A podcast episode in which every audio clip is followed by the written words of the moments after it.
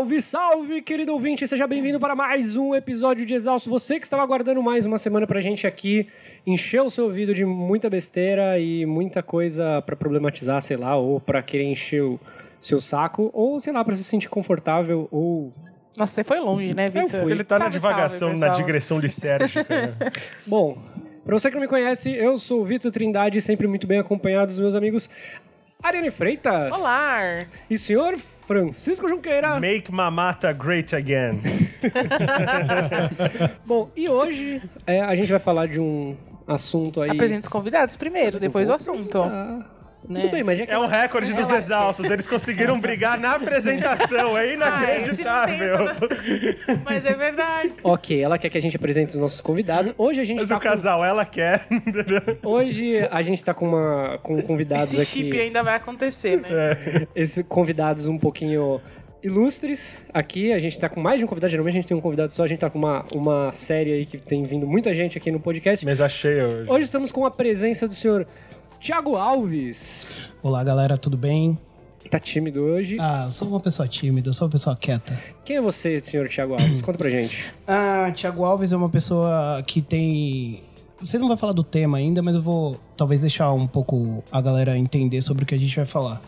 Ah, sou um profissional de 10 anos de marketing, dá mais tempo dela na parte de games e talvez eu venha falar um pouco sobre isso hoje. Hoje. E pra acompanhar ele aí, pra ele não ficar sem reforço, nós temos o senhor Paulo Barros. Olá! Conta pra gente, Paulo, quem é você, cara? Cara, eu sou um profissional de mídia, né? Então negociei, comprei, planejei muita e, mídia.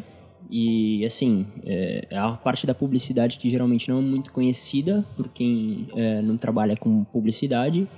Mas é o bastidor que mexe com dinheiro, com audiência. A parte e... boa, né? A parte E é isso aí. A parte que É que é ganha. chamada pra festinha de, da- das emissoras e dos Ah, canais. melhor parte. É a parte que nos explora. Bom, você então, ouvinte, já deve ter uma noção. Hoje a gente vai falar sobre publicidade. Antes de tudo, não se esqueçam que nós estamos nas redes sociais. Exatamente. Twitter Exaustos Pod, Instagram Estamos Exaustos, Facebook Exaustos Pod, temos um grupo lá se vocês quiserem conversar com a gente. E e-mail para você falar sobre o tema, sobre as dores da sua vida ou sobre qualquer outra coisa. Estamos todos exaustos@gmail.com. Lembrando que o final de mês está chegando. A gente quer receber os feedbacks de vocês pra gente ler aqui. Então tragam as suas histórias, pode ser anônimo ou não. E a gente tá insistindo no áudio. A gente gosta de áudio, gostamos de vozes. Estamos de Eu áudio. não sei, acho que quando esse episódio for ao ar já vai ter passado o fim do mês. Provavelmente. Eu erro muito nas datas porque eu tenho um problema sério aqui, porque o meu, porque o meu calendário é o juliano. Então, de repente, Não é eu tô porque a gente errando. gravou com antecedência. Eu erro toda semana, gente, vocês não Mas- têm noção. Não é, não é a primeira vez, não. O Vitor deu uma leve introduzida, eu vou deixar ele continuar, mas eu queria fazer essa piadinha. Acho que assim, pra celebrar que o tema é publicidade, estou aqui, eu, única mulher, numa sala com cinco homens, não é mesmo, gente? Pra você que, se você assistiu o Mad Men, você vai entender do que ela tá falando. Bom, é, por que escolhemos falar sobre publicidade hoje? É, nos últimos episódios a gente falou muito sobre a realidade que a gente vive hoje e nós fazemos parte de uma de um grupo muito seleto de uma geração que está é, numa lacuna entre os millennials e a geração dos baby boomer, né? Que é Durante o nosso. Nós somos millennials, o Vitor só não quer admitir, porque que a gente não no- curte essa porra, É mas... que durante o nosso brainstorm, a gente, a gente- eu tava Diferente da galera que tem orgulho. Ai, sou millennial, amo millennials. Ah, millennials. Eu tava conversando com o Victor que o advento da tecnologia, ele colocou a, a nossa geração numa situação muito sui generis. Por quê? Porque nós, é uma percepção minha, já jogo pra vocês aqui. O que que eu percebo? Nós demoramos em relação aos nossos pais uma coisa entre 10 e 15 anos pra definir o que nós somos como identidade de geração. Em função da tecnologia, porque nós, nós somos migrantes digitais, nós somos nativos digitais, demorou cinco anos para criar uma geração nova. As pessoas que são cinco anos mais novas do que nós, que a gente tá entre quem nasceu em 90, 93, 89, 93, já é completamente outra cabeça. Então a impressão que eu tenho é que a gente ficou no meio, porque nós, nós somos muito novos para ficar com os nossos pais, que já tem outra cabeça, mas a gente já tá atrasado em relação a essa gurizada que tá aí, que, tá, que chegou agora, que é outro tipo de cabeça. De repente, essa, esse meio que, que acho que contempla a idade de todos nós aqui virou o elo perdido, né? É total, é a zona de transição, né? A Essa é a gente ideia dos millennials. Passou um trem e levou todos nós aqui. De repente, se a gente não se adapta, não vai, mas que dificuldade que a gente tem de se adaptar também, né? É, e, e para poder falar um pouquinho com mais propriedade, a gente convidou os dois rapazes aí pra gente poder dar uma explanada, entender como, como que surgiu a ideia de publicidade, com, como que vocês trabalham isso no dia a dia de vocês, pra gente poder ter um pouquinho mais de clareamento de da onde a gente veio, pra onde a gente tá indo e... Clareza, né? É. Clareamento de dente. Pode ser. Mais clareamento. Olha, a gente é comunicador, mas não quer dizer que a gente não é inibido de, inibido de. Fresh. Primeiro patrocinador do Exaustos. é o Dr. Motinho, o dentista que mora aqui no prédio da Ariane. Oi, Ah, desculpa. deve ter vários aqui. Então, vocês conseguem eh, dar uma, um norte pra gente, de onde a gente veio, com, por onde a gente foi?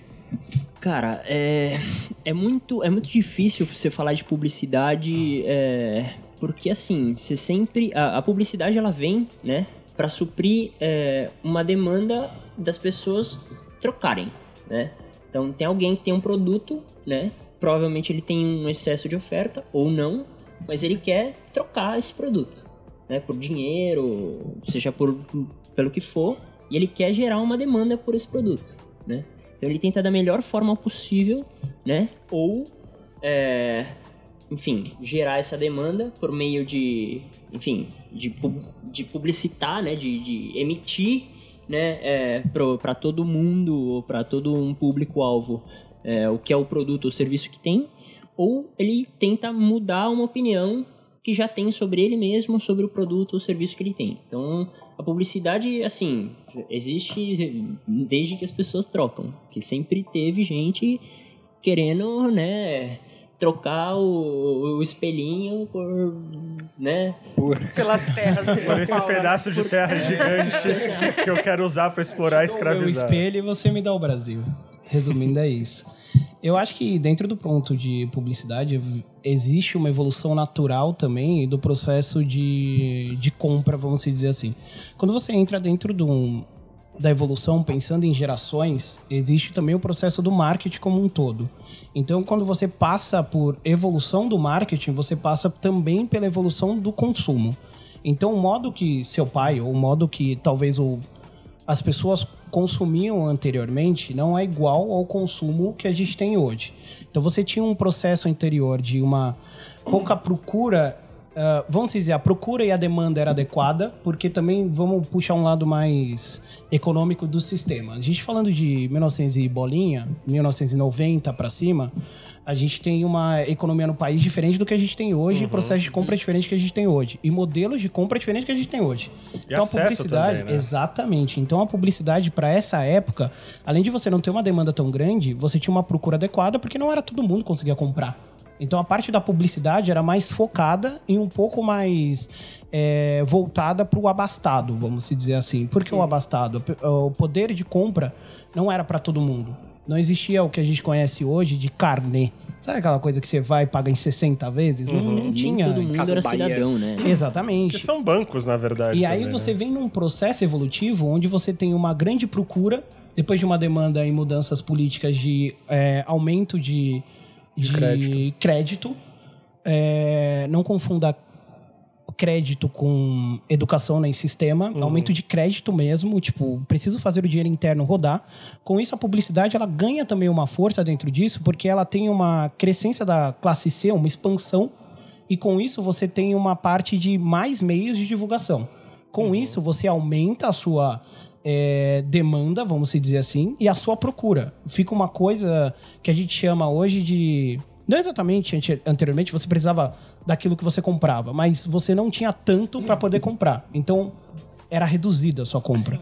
Na evolução do tempo, você realmente tem coisas hoje que você não precisa. E essa é a grande sacada da publicidade. Ela consegue adaptar o tempo ao que a pessoa procura dentro da demanda que ela tem.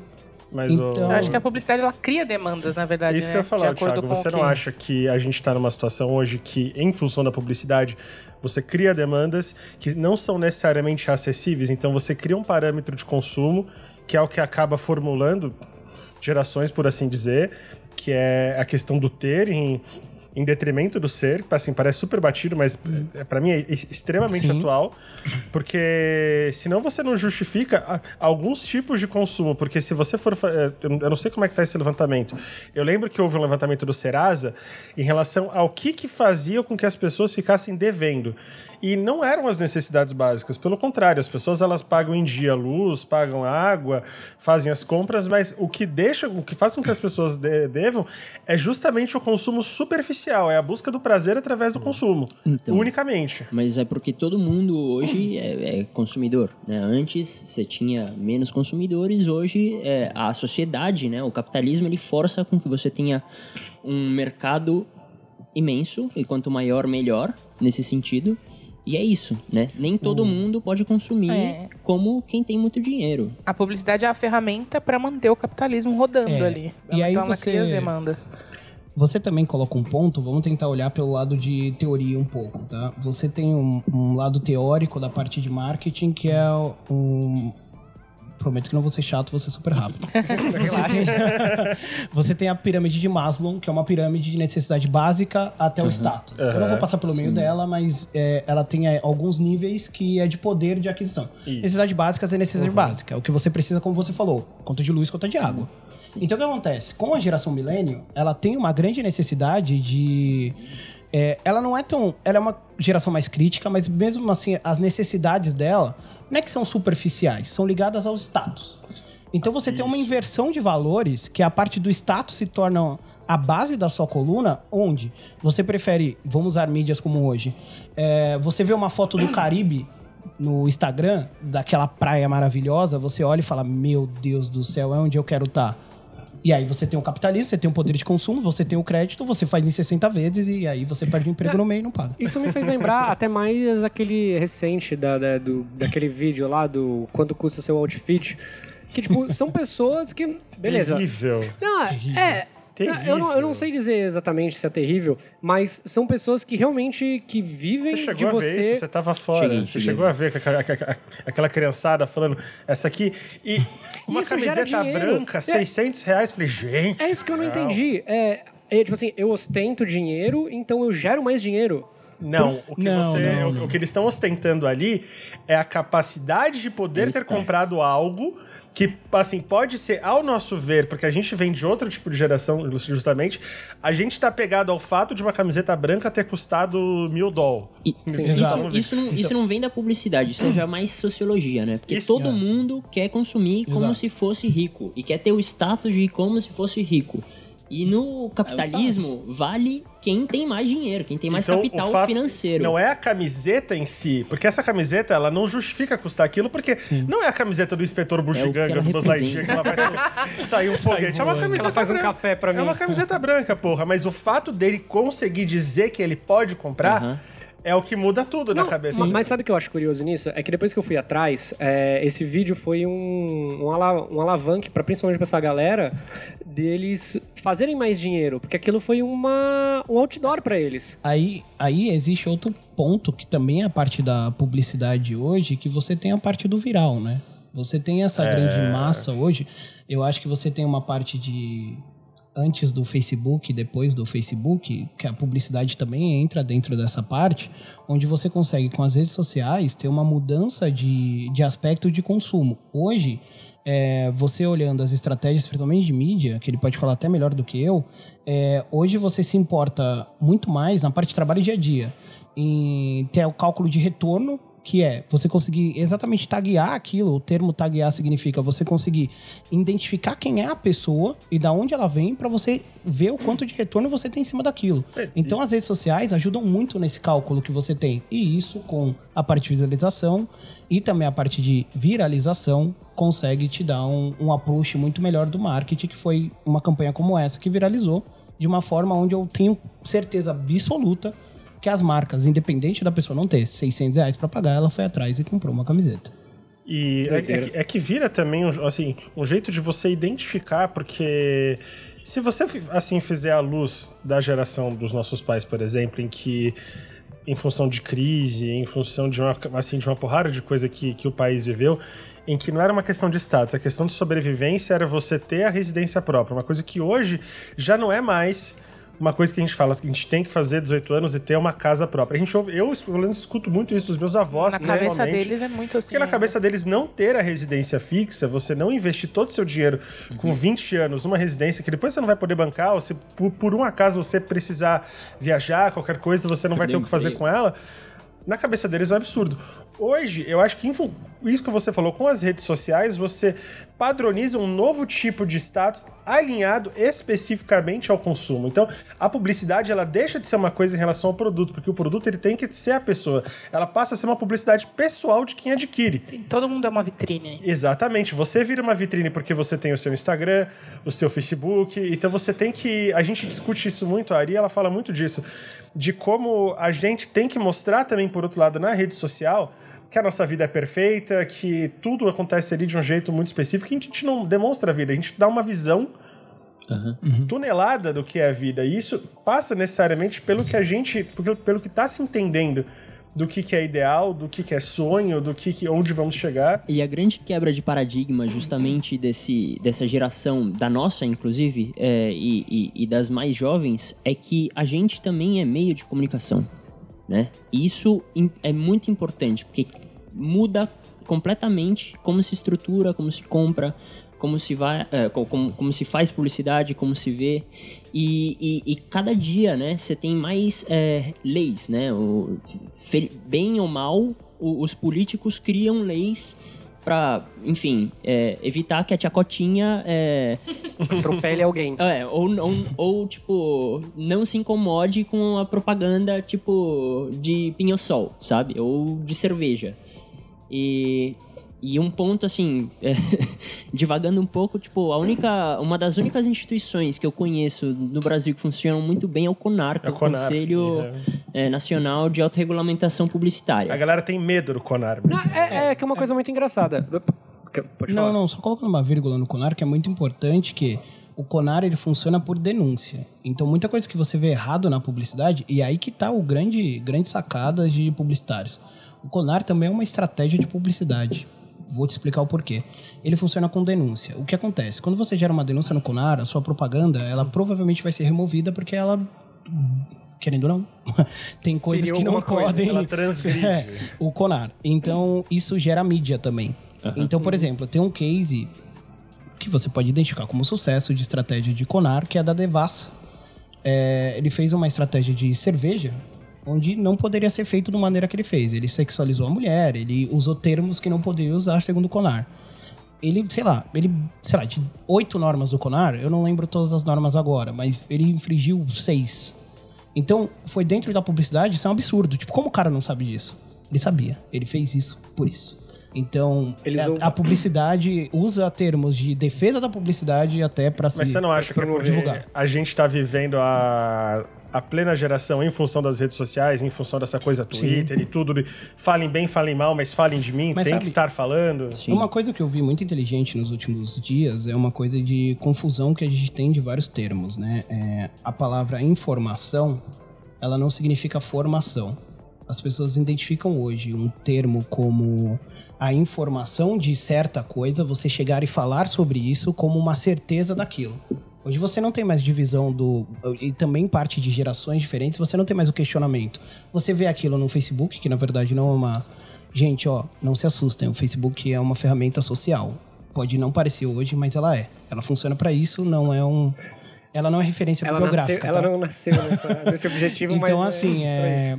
Ela hoje tem esse intuito que as pessoas hoje não sabem mais dividir. E aí que entra dentro desses passos que você falou. Hoje a gente vive dentro disso, mais por uma a- aceitação nossa, uma, um termo pesado, mas uma é, burrice optativa, né? Porque você tem É uma internet preguiça hoje. também, né? É, e você tem hoje a internet como fonte de informação.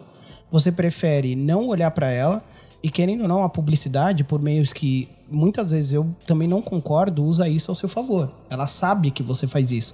Então, pelo consumo seu hoje de conteúdo, Aham. de horas que você passa dentro disso, a publicidade us- usa isso ao As favor vender eleições desnudaram o fato de que 7 a cada 10 brasileiros se informam pelos, pelo Zap Zap, pela corrente do Zap. Ninguém, ninguém quer apurar, tem que chegar aquele pastelzinho pronto da informação. E aí você tem todo tipo de barbaridade possível. Eu falei aqui em outro episódio da minha tia Telinha, que é uma fonte, ela, ela ela, ela, deve propagar pro resto do país todo tipo de barbaridade que vocês não têm noção.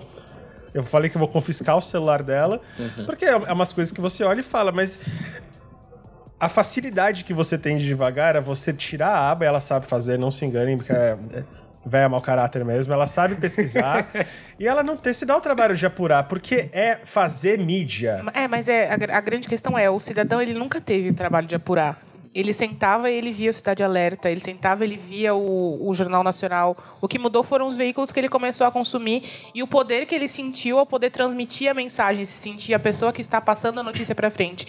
É por isso que o WhatsApp cresceu tanto e as pessoas se informam tanto pelo WhatsApp. Elas se sentem poderosas de estar passando em primeira mão aquela informação. É. Exato. Independente de ser uma asneira inacreditável. Nunca foi o trabalho delas apurar. Chegou para elas de alguma maneira. Tá escrito lá que fulano disse. Entendeu? Tá escrito lá. E aí ela traz pra voz dela. Então, assim, eu confio porque foi uma pessoa que eu confiei que me passou. E aqui tá dizendo que foi um especialista que disse. É sempre o disse, o fulano que É o disse disse que o A minha disse. tia Telinha O telefone descobriu que o fio. Queiroz é do PT, inclusive. Tá espalhando pra todo mundo. Meu Deus. Eu acho que dentro dessa parte de publicidade, quando a gente entra dentro de redes sociais e todo esse aspecto de, enfim, marketing que foi feito, existe uma coisa. Tem termos, a publicidade é cheia de termos em inglês, porque parece bonito, mas, gente, é, são só termos. Existe a parte de share of mind, que é simplesmente significa você. a primeira coisa que vem na sua cabeça. Então, quando, sei lá, uma pessoa te parar na rua e perguntar. é, qual sabor em pó vem na sua cabeça? É, ah, você fala, sei lá, homo. Como? Isso é share of mind. Isso é uma estratégia que eles fizeram para ficar na sua cabeça. É o tanto de mídia que eles impactam você. Na política foi feito isso esse ano de uma forma que ninguém percebeu, mesmo talvez de uma maneira não tão legal. Então você tinha ali um share of mind muito forte. Por quê? Porque você tinha informações boas e ruins de candidatos a todo tempo, independente da fonte, você tinha a cada minuto aquela informação. Então o candidato que gerou mais isso, ele se tornou share of mind, porque as pessoas acabam falando mais dele. Isso é um termo de publicidade muito usado quando você quer colocar alguma coisa à frente, independente que ela tenha alguma muitas vezes é usado quando ela não tem nenhum diferencial, tá?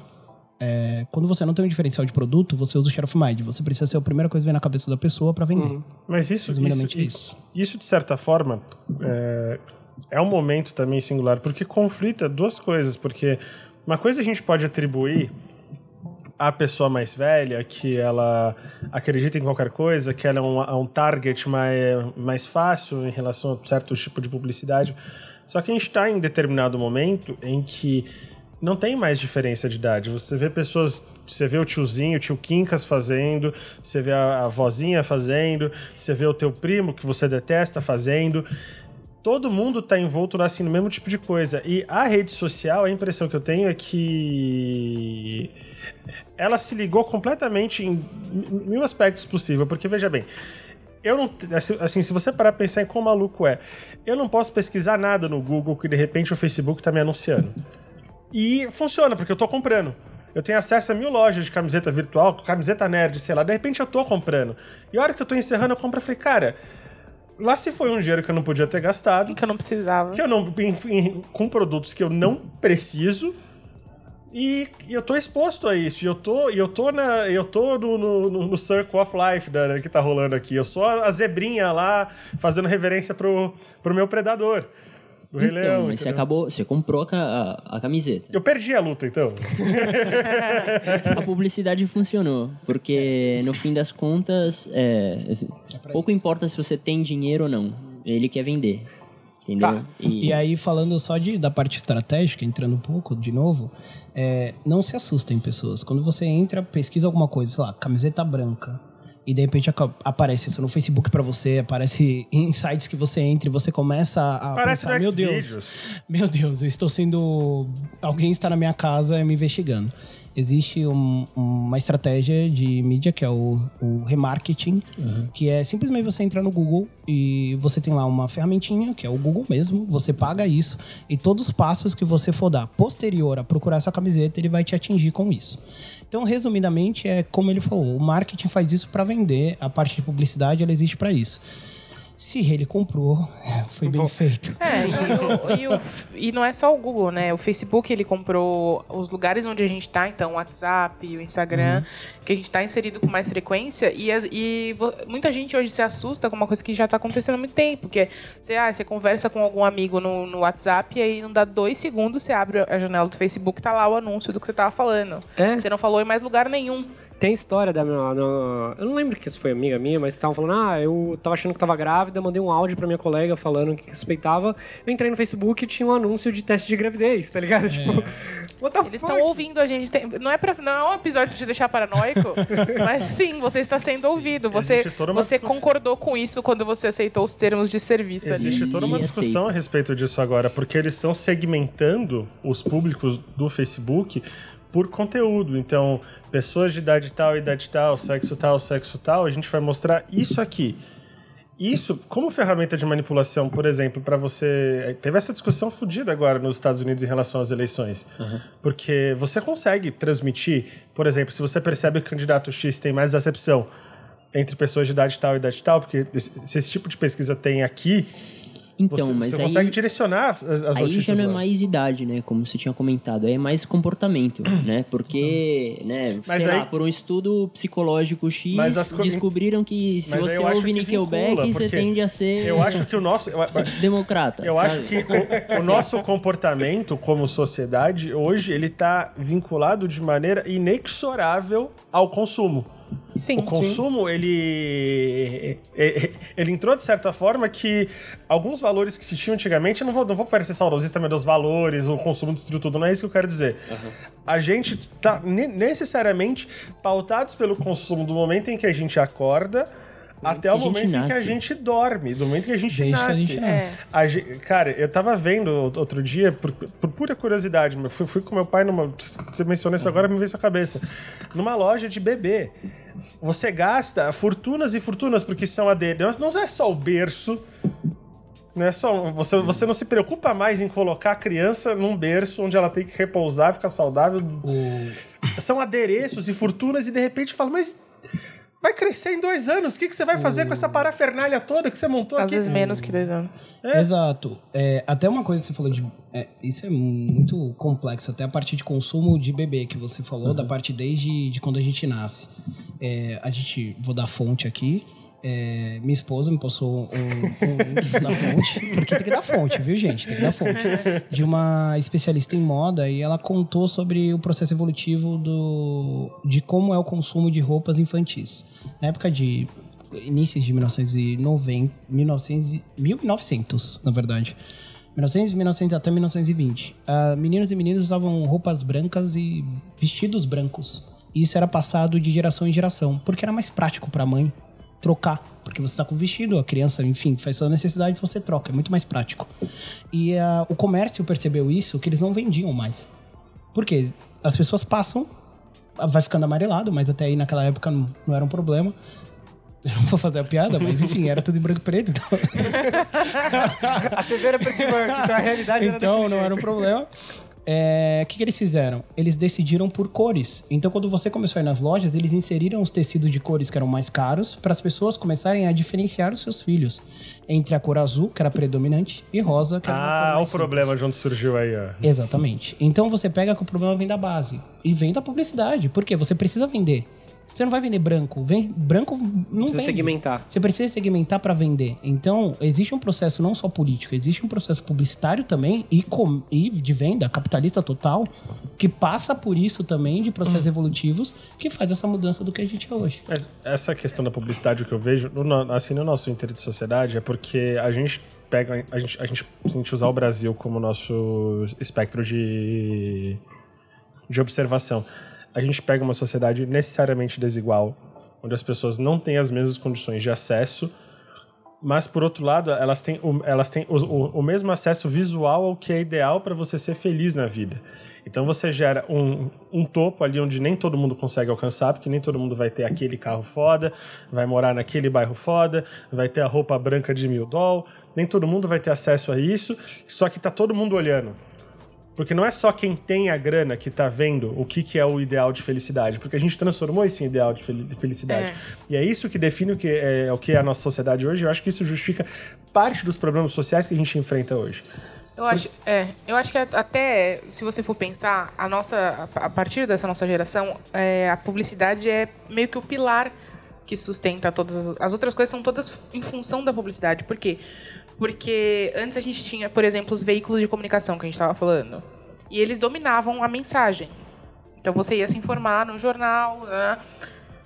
E aí, de repente, todo mundo é um veículo de comunicação. Tá todo mundo falando. Então, a gente precisa... é, aqueles veículos que antes viviam da publicidade precisam se reinventar o tempo inteiro para conseguir vender, para conseguir se manter vivos. E aí, eles têm que apelar para a publicidade também.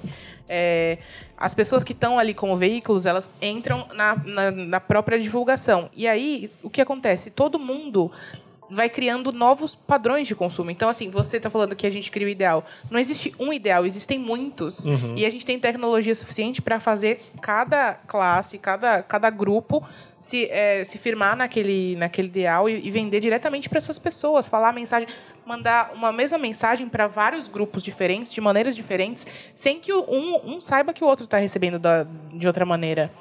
Tem uma série muito legal que é um spin-off de The Good Wife, chama The Good Fight. Tem na, no Amazon Prime, tem disponível para assistir. E que fala da, da época da eleição do Trump. Então, tem, aí pega um pouco nessa polêmica. E é muito legal porque você consegue perceber como eles fazem, por exemplo, para direcionar as fake news, para mexer com a mente dos, dos, dos jurados. Eles, então, tipo, eles estudam o padrão de consumo dos jurados e aí começam a criar fake news para aparecer só na timeline do, do fucking jurado para influenciar ele contra o, o réu. Sem que ninguém saiba. Não tem como, tipo, porque não tem como você controlar isso, controlar o que as pessoas estão vendo. Quem tá direcionando a mensagem sabe o que tá fazendo. Mas a gente de fora tem muitas coisas que você vê e que eu nunca vou saber que existiram. Você falou entendeu? uma coisa agora. assim, então, você- a forma que a gente é, conduzia apenas a publicidade começou a conduzir diversas coisas. Você usou um verbo muito legal que é o influenciar. Assim, vocês não acham que esse boom do influencer, esse papel do que a gente tá vendo agora, que essa molecada, todo mundo quer, quer virar é o youtuber, é o sonho de ser youtuber, e a gente, assim, até em contato com ele, a gente sabe que não é fácil, que é uma trajetória do caralho, tem uma porrada de dificuldade, mas a gente vê esse deslumbramento da pessoa mais jovem em relação ao que, que ela pode adquirir em pouco tempo, em termos de status, de grana, de tudo. Eu e- acho que isso Vida particular, X exposição. Eu acho que tá um Antes pouco... a gente queria ser a Xuxa, sabe? É o queria ser um futebol, jogador né? de Acho que futebol. você Olha assim, ó, sempre tem o meu irmão de desponta. 9 anos, ele junta todas as- as- os ursinhos de pelúcia dele, ele faz junta no sofá e pega o celular do meu pai e, e aí o que ele faz? Ele pega o vídeo em formato de selfie primeiro e fala: "Oi amigos do canal". Aí ele vira mostra os amigos do canal, que é ele já tá pensando quem é a audiência dele. Então assim, na falta de audiência, o que, que a cabeça infantil dele fez? Eu preciso já emular quem são a minha audiência, que são os bichinhos de pelúcia ali. E aí vai, vai falando do dia dele e tudo, e. Acho que é isso também. É, é a Xuxa de hoje, é o seu youtuber, então. É, a Xuxa de hoje é o Lucas Neto, né, no caso. Não, e a publicidade influencia pra caramba e, e não só no- no- no- nas redes sociais, e, enfim, nas mídias digitais, sim também, meu, como a- a o grande público, né, que não necessariamente Tá ouve a gente e tá conectado, é, também consome mídia. Porque, por exemplo, não só mídia, é, como é, consome informação ou consome conteúdo de modo geral. Então imagina que quando se podia fazer publicidade infantil, você tinha TV Globinho, você tinha é, desenho animado em TV aberta, e hoje que é Não tem mais proibido, isso. não tem mais É, isso. que foi, foi uma coisa Ó, muito curiosa. Pode- Eu pode só falar. colocar uma vírgula aqui muito importante, que hoje a geração que, que está começando, está ouvindo a gente, não vai saber o que é TV Globinho e vai perder muito na vida. TV Globinho fez a geração que temos hoje uma geração melhor. Nunca viram o bambu lá. Nunca viram Bambu lá, cara. Bambu Luar, não é, Cavaleiros do Futuro. não é aquele da Angélica que tinha uns bichos 3D É. esquisitos, eram os Power Rangers do. Qual que é o nome deles? Os. Sonhonhoca. É, mas, Mas- é, vai ser a geração que vai vir melhor. Vou Justamente. discordar do meu colega de bancada aqui. Ah, não. E como Eu- outras? Agência de talentos lá? Caça-talentos. Caça-talentos. Mas Como que justamente, Genial. Como justamente esse que- ponto, é, Fran, que eu acho que tange e, e- e muda, tipo, todo todo jogo. Porque, assim, antes, o, a criança era considerada um consumidor. E hoje não. sabe? Mas, Mas- a criança continua consumindo. Mas Na verdade, pra- ela é mas considerada dá- um consumidor. mas dá pra você Só houve porque legislação a- e aí eles é- foram pro YouTube. A Ari, É. a Ari citou esse Lucas Neto. Como que teve a transição de você fazer uma propaganda na televisão com um jogador de futebol, com o técnico do, da seleção do Brasil da Copa no momento? E como que a sua marca, agora eu vou atrelar a marca ao cara que faz a banheira foi de Nutella. Eu mostrei pra minha mãe e pro meu irmão. Que foi o que a gente tava Mas o Lucas, no ele carro. não- assim. isso é um erro também da- de todo mundo, de vincular o Lucas apenas à à banheira de Nutella. A banheira de Nutella foi como ele chegou a gente, adulto, porque foi o extremo do, Do absurdo. do absurdo e que foi o que, que também catapultou ele, que fez todo mundo começar a falar. Mas hoje ele tem uma casa, uma mansão e ele faz videozinhos, ele conta histórias. Então, assim, ele saiu de um cara que, que fazia vídeos criticando o irmão, criticando. Ele começou, a- ele entendeu que o público infantil tava ali, que, que tinha um vão ali para ele entrar, e ele começou a estudar como falar com essas crianças, perceber as, as carências de conteúdo que tinha para as crianças na, na rede aberta, na televisão, e, e criar especificamente para elas. Então, você entrar no canal hoje, são, cana são vídeos completamente assim. Tem Lembra quando a TV Cultura, quando a gente assistia que era criança, aquela coisa de um cara contando uma história, que se você olhar hoje, você vai falar, nossa, isso é aqui lá ridículo. Tá, tá, É tá. base- A TV Globinho deu essa brecha É pro basicamente isso. Lucas Neto nascer. Então, assim, são conteúdos até ino tipo assim, inocentes entre aspas, porque tá tudo ali de, de alguma forma vendendo. É, é um cara de 30 anos, ele não tem 30 anos, ele é mais novo que a gente. Mas é, com um quarto de brinquedos gigante, o tempo inteiro consumindo e abrindo. Ele ainda é diferente dessa geração que faz um milhão de unboxings de brinquedos e que cria também desejo de consumo nas crianças, mas isso é uma coisa que também é muito grande. Eu chego na casa do meu, do meu primo e ele tem uma, uma enteada que é novinha, agora eu não lembro, deve ter uns 10 anos por aí. E. E ela senta em época de volta às aulas e, e deixa rodando assim vídeos de unboxing de papelaria, de, de material escolar. Então, assim, se a gente já ficava louco não vendo essas coisas, imagina vendo de uma menina dando. escolar, é, você tá rindo? É, eu tô- assim, ela, Genial, ela tá falando. eu acho genial. A minha priminha de 9, o pesadelo da minha tia é um canal de duas meninas gêmeas que tem 9 anos também, e a vida delas é ficar contando como que elas driblam a mãe pra comprar coisa no YouTube. Aí o plot twist do canal é quando a mãe chega e descobre com muitas aspas que minhas filhas a minha priminha vê aquilo, aí a gente vai falar agora tá essa desgraça que tem não sei o que de coelho, não sei o que de boneco, não sei o que tudo. Fez fez publicidade pra criança apesar do Conar. O... Sem, sem Mas driblar a lei. Aí, aí entra alguns pontos que puxando mais a parte de publicidade mesmo.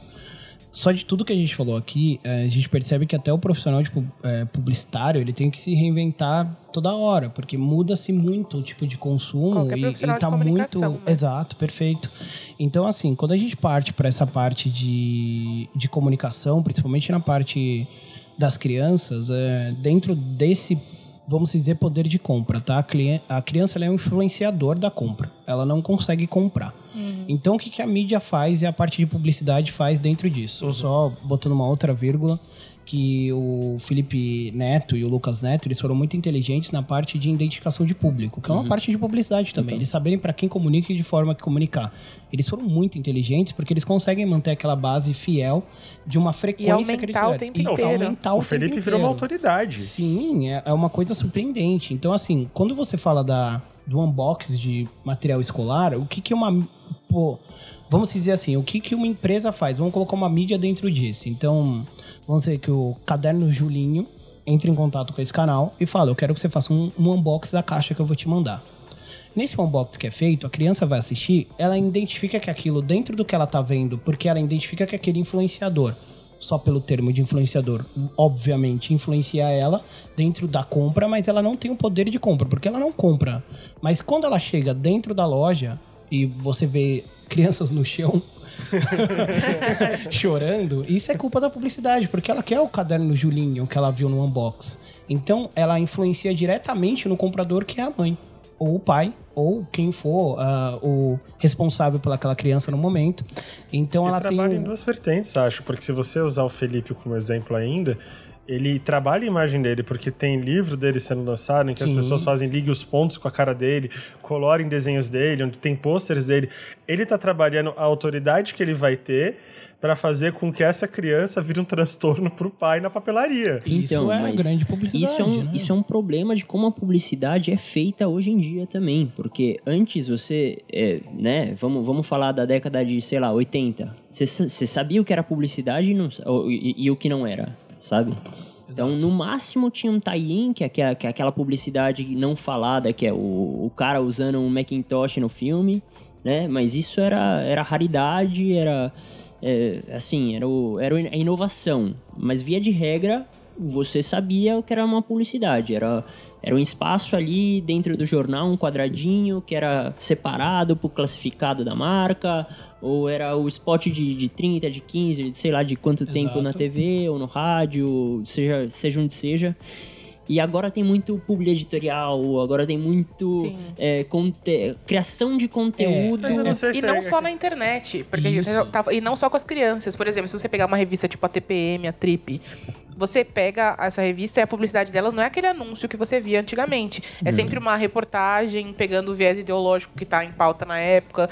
Então, por exemplo, é, eu peguei, eu recebia, eu recebo essas revistas aqui e eu recebi a, a desse mês tem uma matéria sobre corpo de verão de uma marca de cosméticos. E aí tem lá as meninas com vários corpos, falando por como elas se sentem bem, se sentem à vontade. E aí, no meio desse, desse editorial, tem lá as marcas e tem lá, publi editorial, marca tal. Você que trabalha com publicidade que, ou com comunicação em geral, você olha aquilo e você identifica imediatamente que aquilo é publicidade.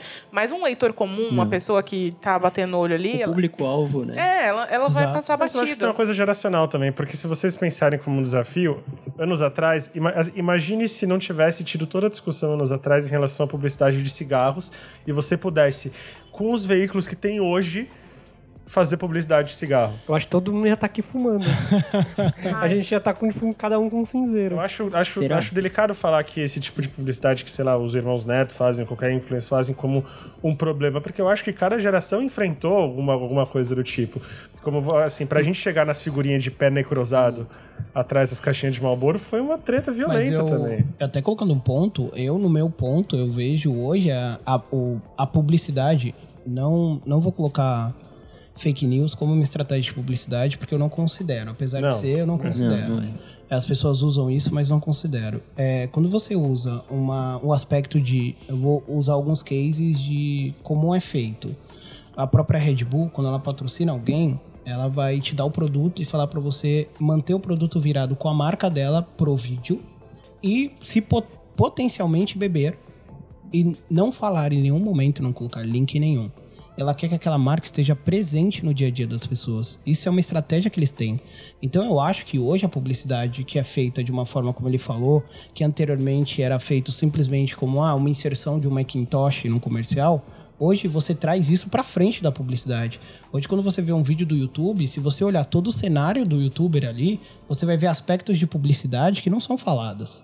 É tipo Mas na é- novela que você vê o sabão Ari- Ariel no Exato. fundo da cena. Cara, você falou uma coisa agora, olha, olha isso que de certa forma é genial. Eu achei totalmente diferente de tudo que eu já vi e de um aspecto que vende. É, eu acho que foi as Ca- não lembro agora, talvez Casa Bahia e coisa do tipo. Ela fez um quarto dentro da novela. E aí dentro do metrô tinha um quarto da novela. Você andava pelo metrô, você viu o quarto da novela ali, você pode adquirir na Casa Bahia. É genial. É, É, é fora lembro- do, do contexto. Eu lembro quando eu me toquei nesse negócio de publicidade em, em filme, mídia, etc. Foi quando eu tava assistindo Bad Boys e eu vi que um dos caras era tipo um agente da polícia e uma viatura numa Ferrari. Eu, tipo, mano. aonde que isso? Eu acho que a minha primeira percepção foi, sei lá, tava, devia estar, era criança, devia estar assistindo O Clone. E a, a dona Jura pegou e teve um longo take de 8 segundos em cima do óleo, não sei das quantas. Genial. Ela, nossa, meus maravilhosos pastéis, se não fosse o óleo foquinha, Eu jamais bons. e- Ainda existem essas inserções, né? Faz um tempo já, que eu- desde que eu vim morar sozinha, eu não vejo mais novela. Mas meu pai gosta muito de novela, eles lá em casa são noveleiros. Então eu via muito. E nos últimos anos tava, tava começando a soar muito artificial. Porque a gente, já, a gente já não tá mais acostumado com isso. A gente, já, a gente já pegou que isso é publicidade. Então, tinha umas cenas assim, que a a menina tava parada na frente do Itaú, sabe? E, tipo, um, um take gigante A pra fachada falar, inteira, precisa de um plano nossa, aberto Que aqui, bom, ó. tem um banco aqui, tem, tem em todo lugar o meu banco. Então, tipo assim, é, é uma coisa. Por isso que, tem que, que a gente tá em constante aprendizado e tá Não, o sempre se Porta dos Fundos tá reinventando. renovando, né, o a esquema de Porta dos. Fundos é foda. Não, uma coisa que vocês estavam falando, que me fez recapitular sobre o que a gente estava falando, sobre. Que é que assim, a gente falou muito e a gente sempre deu uma imagem de que assim, a, a publicidade é uma coisa nociva. Tipo assim, que influencia o capitalismo e blá blá blá. a Fazer Paga a minhas roda, contas, mas é a, nociva. ro- a roda, a roda do dinheiro. a gente não tem poder sobre como Só que, por exemplo, a gente, atualmente a gente teve um episódio muito interessante, que é a propaganda da Gillette, falando sobre masculinidade tóxica, que é uma coisa tipo, muito necessária a ser discutida, principalmente nos dias de hoje, porque a gente vê as, as sequelas disso sendo, sendo a- acontecendo, né? No, hoje no dia a dia. E ela tá sendo massacrada E essa, essa por causa incrível- dessa publicidade. E é tipo. E ela tá incrível porque ela não conseguiu agradar ninguém. Ninguém. Quem, a quem acha Não, que é eu vi mi- muita gente Quem acha. Ah, é, porque, a bem. porque a discussão tá assim: quem acha que é mimimi, se é mimimi, não sei o quê. Aí tem outro lado falando, é, mas tá querendo comprar a nossa treta social, Então, eu- mas é comércio. Eu, no na final. moral, assim, não acredito em discurso ideológico de marca, porque o discurso da marca, marca que, a- que abraça discurso ideológico vai abraçar sempre o, o, da, o mindset da- do momento, zeitgeist do momento. Nossa, Mas por que, que a marca vai Então, fazer assim, isso? pra vender. Não, Pois é, é. não, é pra- não é pela sua causa que Essa ela é tá a falando isso, que é só pra exato, vender. exato. Ela percebeu que existe uma demanda dessa mudança de discurso. Existe um público. Então, assim, é bom que exista esse discurso novo? É bom. É bom, porque não é toda marca Depende que vai ter a ousadia de. É. Não é toda marca que vai ter a ousadia de se colocar contra uma coisa que é pré-estabelecida aí há séculos, décadas. Então, assim, parabéns. Só que eu não bato palma pra essa marca, porque ela não faz mais que a obrigação. Mas é, que é então, isso, aí que tá, aí que que tá é a isso. situação. É tipo, qual que é a função social, social da, da parada, da, da publicidade? Eu acho si? que publicidade Porque, não tipo, tem quando a função gente- social. Acho que publicidade não tem função social Tem porque. função Você social. acha? Depende. Você acha que publicidade tem que militar? Depende, depende, depende. Eu, depende. eu acho que sim. Eu acho que tem que mudar, sim. Aham. Mas que não- a gente não pode colocar nas mãos da publicidade. Não tem, não tem como você fazer publicidade no vazio. Você tem que ter. tá bom, você até pode fazer, mas você acaba caindo numa mesmice que você é, não consegue atingir os objetivos de uma marca. É. Que é se diferenciar Mas, das essa, outras. mas essa é a entendeu? crítica. Então não é uma preocupação com o ponto Então não social. é uma função social, Não, não é isso uma é função só social, é um ela, ponto- ela é um exercendo o próprio É um ponto comercial. Como funciona a maioria de campanhas, tá? Existe uma pesquisa de campo, eles vão até e faz, vão até a rua mesmo, é, fazem uma amostragem de pessoas mínima e trazem informações internas para a agência. A agência pega isso e transforma isso num público chamado como target, mais um termo em inglês, é, para venda. Então, quando existe um aspecto, como posso falar, é, como marcas usam, sei lá, transexuais para vender maquiagem, essa coisa, foi simplesmente uma pesquisa que eles fizeram, não é defendendo causa nenhuma, é simplesmente para venda, porque existe um público e esse público precisa de uma marca e eles querem ser essa marca. Não existe esse contexto social dentro da parada, não existe isso, porque é, É. para venda, converte. A publicidade é publi, publi é pago, pago é o que precisa de retorno. É isso. É, e, e o que eu acho engraçado, porque a gente vê, beleza, por mais que a Gillette tenha feito. é, é, que fique muito claro, a Gillette não tá pagando a gente pra gente discutir isso.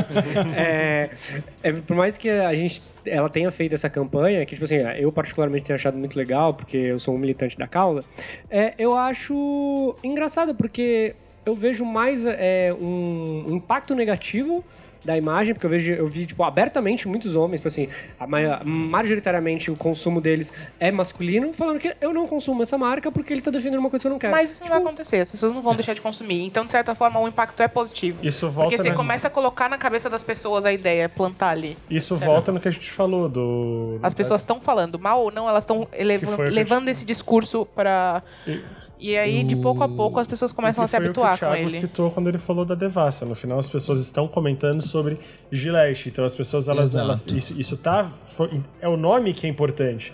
Porque a hora que você chegar na porra da farmácia e você tiver desesperado que você precisa se barbear de uma hora pra outra, você não vai, nossa, comprarei aqui uma Bic.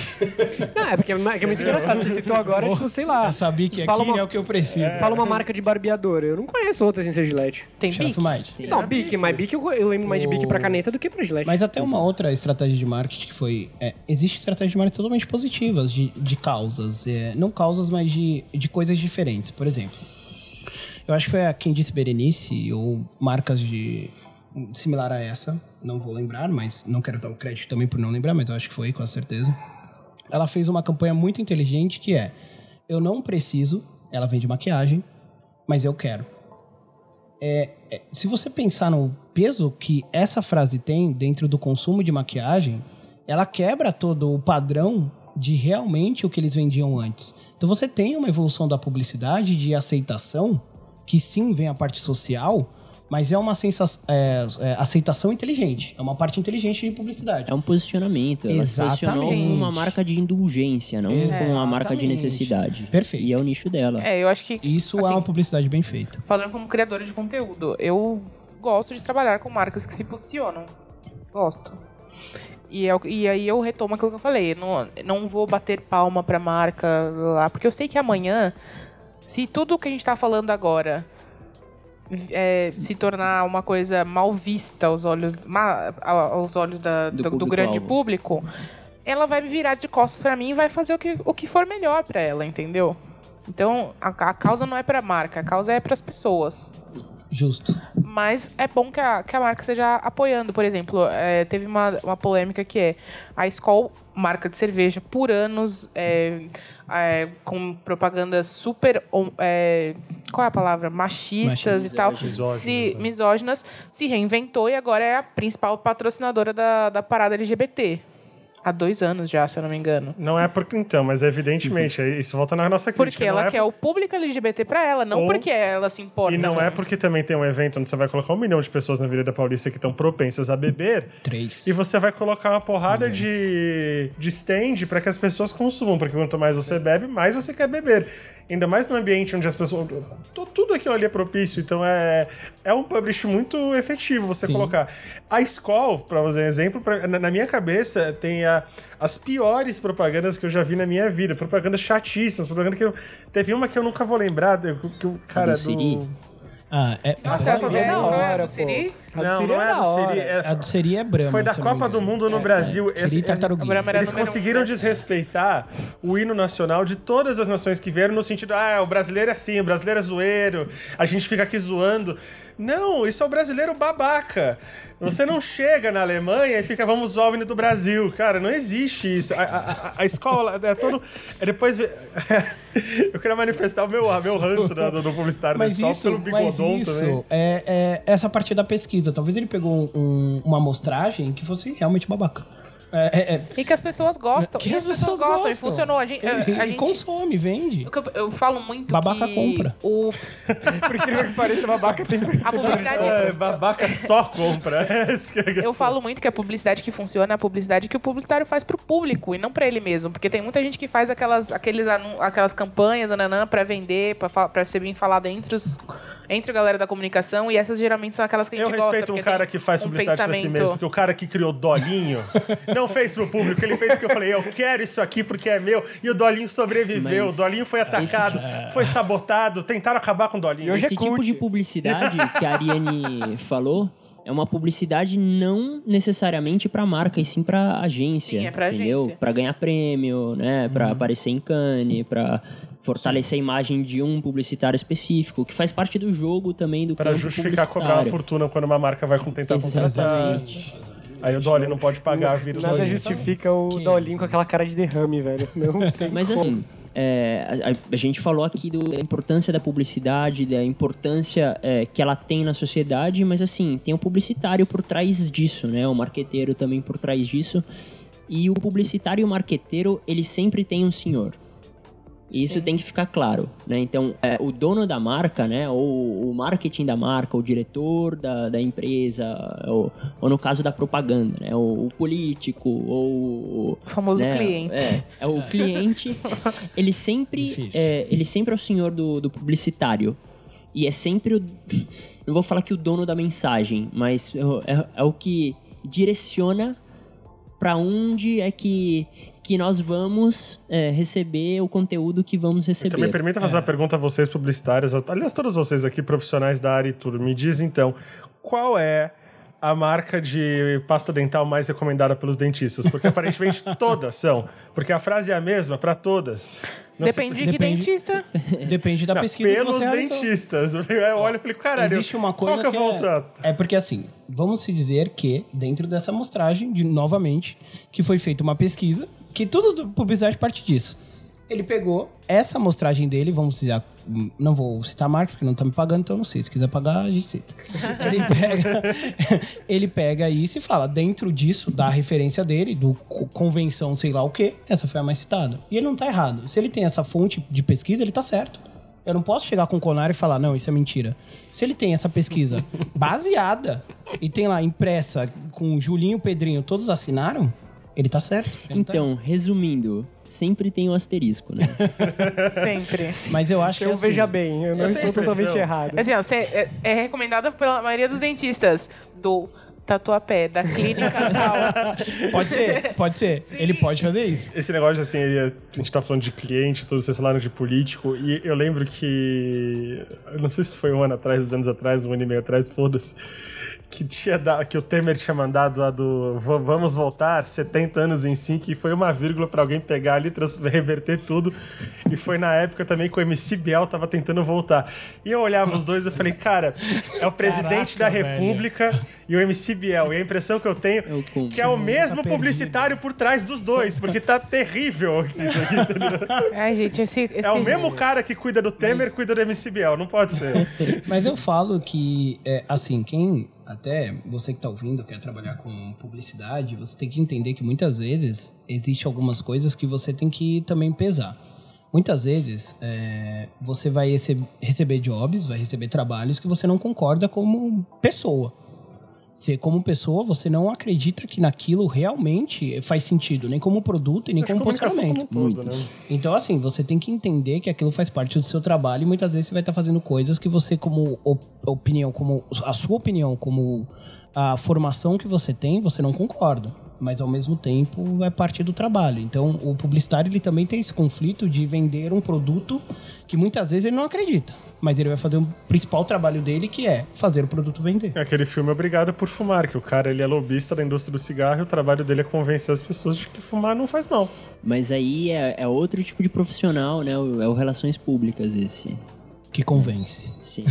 É, A gente é todo um problema aqui, né? A gente. a- é, o sério da discussão toda, em- toda da gente ter reunido essa banca, da gente conversar, foi que há um tempo eu já tinha lido um artigo falando sobre a frustração da nossa geração. De como a gente era uma, uma geração de frustrados. Porque a gente veio de uma geração onde o próprio Francisco já citou que sobreviveu a uma crise, onde que estabilidade era o, era o conceito-chave de, de, de ser buscado. E beleza, a gente nasceu numa, num- numa sociedade onde que os nossos pais já tinham conquistado a tal estabilidade e que a gente não é técnica a ter a estabilidade não foi uma coisa que foi muito discutida entre a gente. É sempre tipo assim, é sempre aquele puxão de orelha entre nossos pais, como o Francisco falou, ah, ter um teto é a coisa mais importante que você precisa ter. E eu vejo que tipo assim, a gente não tem muito isso. E a publicidade observou isso ou não? Eu acho que é uma coisa histórica, Vitor, porque se você parar pra pensar, se você colocar de 20 em 20 anos a questão do Brasil. Nos anos 40 é uma geração que viveu uma guerra. Nos anos 60 no Brasil uma geração que pegou a ditadura militar. Nos anos 80 a redemocratização e a maluquice que foi. A gente pegou, vindo disso tudo, a gente está pegando a, a sequela disso tudo e o fato de que a gente não precisou de um evento histórico tão dramático para se sobreviver. consolidar. Então, e aí você tem um campo mais fértil, porque como é que você vai fazer. Que tipo de publicidade assim, você fazia nos anos 40? Exército, indústria de armas. Que tipo de publicidade você conseguia fazer nos anos 60 com a censura? Que Nenhuma. tipo de publicidade se fazia nos anos 80 quando, de repente, depois de tanto tempo se, se censurando, se, se, se comprimindo uma moda, de repente você pode fazer tudo que você quiser. Que é essa maluquice que a gente fala de anos 80, tudo- vale tudo. a gente vem. assim, A, a, a gente tá entre caminhos de uma de toda uma situação e a gente não teve um empurrão histórico, por assim dizer, alguma coisa traumática. A gente veio nos anos 90. É, que- e eu acho que teve muito também da geração anterior de estar de, de- por estar correndo atrás da, daquilo que precisava, de, de ter vindo de um momento de crise, de aceitar as coisas com muito mais. Não é tranquilidade, mas enfim, de aceitar mais as coisas, as imposições, e, e não, de não questionar tanto. Não, mas E aí a nossa geração tá. A gente tá numa uma fase de, de, de questionamento. é, e aí E aí- gente Termina, desculpa. perdão, perdão, É que eu esqueço que eu ia falar. perdão, termina. E é isso que acaba criando essa mudança na dinâmica do. do tá. Ah, eu esqueci completamente o que eu ia falar, Victor. Desculpa. Era um Então, raciocínio legal. ai, Então, mas aí eu acho que vem, de novo, eu dando três, cinco, sei lá, mil passos pra trás pra tentando olhar essa. ter uma visão, sei lá, um pouco mais panorâmica da situação. eu acho que assim, apesar de todos os pesares históricos do Brasil, de todos os problemas institucionais que o Brasil teve, né? As instituições sociais vão muito além disso, né? Então você tem igrejas, tem casamento, você tem a compra de casa, você tem tipo o tipo de bem que se consome, você tem e, e a sociedade era muito pautada é, em umas tradições que ao longo do tempo, né, deixaram de ser paradigma. Uhum. Então, hoje em dia, você tem instituições muito mais fracas nesse sentido, né? Você tem uh, uma igreja que, bem ou mal, né? É, sei lá, é, tá cada vez mais dispersa, né? É, você tem é, uns valores morais que também você, é, né? Você pode jogar entre, né, cê, cê, cê, né, o, por exemplo, o casamento, os casamentos não duram tanto hoje em dia, você tem um monte de, de, de, instituições que, que elas não funcionam como elas funcionavam. E eu acho que a publicidade também, ela, ela conseguiu entender isso e ela muda de paradigma conforme é, o, o, que tá na moda, Sim. sabe? Era isso que eu ia falar, que é, é, é, que é positivo da nossa geração. Que tá fazendo a publicidade mudar de acordo com o nosso pensamento. Então, você vê que quem não tá entrando nessa, nessa mudança, quem tá se negando, tá se mantendo na estrutura lá, por exemplo, que eu, que eu fiz a piadinha lá de, daqui, de eu estar tá sozinha com cinco homens aqui. É, então, as agências que estão que continuam sendo racistas, continuam tendo posicionamentos machistas dentro da estruturalmente, ou que continuam insistindo em campanhas retrógradas, que não, que não conseguem olhar, por exemplo, para o digital com o mesmo carinho que olha para o tradicional, elas estão fechando. A gente viu recentemente a DM9 fechar. A prova Era, do tipo assim, você falava publicidade, a DM9 aqui. A prova do cético que vocês estão falando é que quem está resistente para mudar está se apegando, e é por isso que a gente tem esse fenômeno que está acontecendo hoje no Brasil, nessas mesmas instituições que foram dispersando. E é por isso que você tem hoje esse levante que o mundo inteiro está olhando de, de valores de igreja, de valores de exército, porque essa galera que se recusa a se mudar de qualquer jeito, que tá alheia aos questionamentos que a gente tem feito, essa galera tá se apegando nesse, assim, nessas instituições que ficaram para trás em algum momento. E é por isso que você tem o que, em substituição do Brasil católico dos anos 80, o país mais católico do mundo, você tem esse Brasil evangélico chegando com força, volta com tudo, que a gente comentou aqui do Meninos Azul, Meninos a Rosa, volta a ditadura, por, por, por, por parte de pessoas que sequer viveram isso. Porque é onde essas pessoas estão se apegando? Nessas instituições que ficaram pelo caminho, como você muito bem falou. E é por isso que agora a gente está assim, nesse limiar que o mundo inteiro está olhando o Brasil, porque a gente meio que está dias de um futuro esquecido.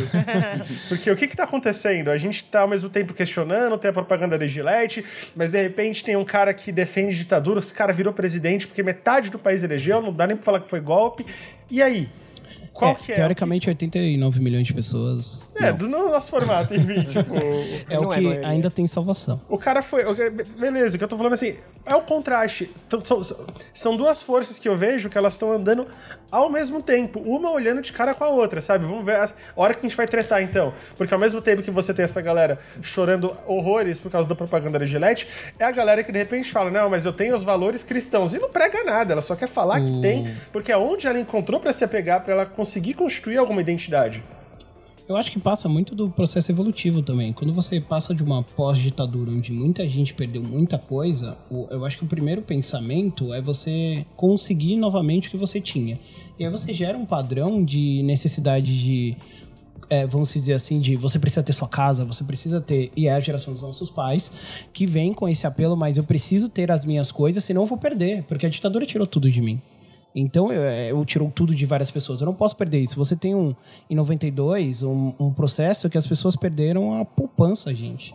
Durante a e, e aí você tem uma sessão de perdas que as pessoas não querem perder. Elas querem ter estabilidade. E aí, quando você vem num processo migratório entre uma nova política, onde está poder de crédito, onde seus pais conseguem realmente te dar uma estabilidade, você vem estável. Eu acho que o grande problema da nossa de certa forma, o grande problema da nossa geração e da próxima, a gente tem estabilidade. Então a gente tenta gerar um problema ou achar soluções onde não tem soluções. Mas, mas aí que tá. A nossa estabilidade vai até a página 2, né? Porque, Depende, sei lá, nos, nos slides vive. seguintes, a gente, a gente vai chegar a se aposentar, mas será que a gente vai aposentar? Não, mas aí que tá. O que eu falo é... Em relação a uma guerra... A gente tá... É, em relação coisa. ao que era antes, é, é muita coisa. Em Por relação... exemplo, você tem em 1992, 1990 uma época de inflação diária. Você não sabe que comprar pão no outro dia, qual vai ser o valor, 500, 600%. Hoje, Não tem como. Hoje Hoje- assusta a inflação chegar na, eh, Hoje, quando, quando chegou em 11%, que foi em 2000 e 2015, as pessoas já ficaram apavoradas, mas quando o, o Sarney assumiu, cara, Sim. era coisa de 300, 400, 500. Gente, eu acho, eu acho Você fazia a compra num dia porque tava bom. no outro dia, você- que nasceu em 2000, parabéns, você não passou por isso. Eu acho difícil a gente falar assim, assim, assim você fala se aposentar. É uma preocupação que eu tenho mesmo. Beleza, eu não vou conseguir me aposentar tudo, só que eu não posso ser anacrônico ao ponto de imaginar como é que era a vida de um cara Mas você tem um trabalho, né? é, em 1900. A- Agora nós estamos em crise, mas até então a, a- gente, classe média. Agora, aqui- imagina o cara em 1943, que o medo era não se aposentar porque ele podia morrer. Ele não vou me aposentar, eu vou morrer, cara. Não, É, O imagina, papo é outro. imagina o jovem de, viva, assim, de 25 anos na Polônia em 1943. O que que, o que que passava na cabeça dessa pessoa? Então, é outro tipo de conflito geracional. Acho que o que o Thiago tá falando e faz muito sentido, que é aquilo que a gente estava comentando aqui. Não teve um empurrão traumático. Exato. Mas A, gente, a gente tá né? tentando gerar o trauma, na verdade. A escolha que foi feita é de tentar gerar um trauma pra mim. É, você tentar pro- problematizar, é tendo informação, você tenta problematizar pra gerar um trauma. Evidentemente que você tem a questão da desigualdade econômica, e isso é de fato uma preocupação, porque a gente não sabe o que, que vai ser amanhã. E numa sociedade tão imersa em consumo, onde as pessoas elas relativizam cada vez isso, você só percebe quando você está passando necessidade. Se você. A gente tem contato com a pobreza o tempo inteiro, e ainda assim. Com a pobreza extrema o tempo inteiro, mas ainda assim não, tá- não, não chegou na minha casa, não chegou nas minhas coisas, ainda que a gente tá, esteja no último Não é um mês de problema meu. esteja no último, assim, se você está no, no último mês de seguro-desemprego, ainda assim você ainda não tá debaixo do viaduto do chá mendigando moedas, entendeu? Então, é, é exatamente isso, que, que você, é, juntando as duas coisas. Por que, que a gente tá tão é, ideológico? Por que, que agora tem todo um viés de questionamento? Porque a gente não tem outras preocupações Perfeito. no momento. A nossa preocupação principal não é suprir a, a, a família e guardar, porque a qualquer momento a gente pode perder. Então a gente pode questionar, a gente pode ver o que está acontecendo de errado socialmente.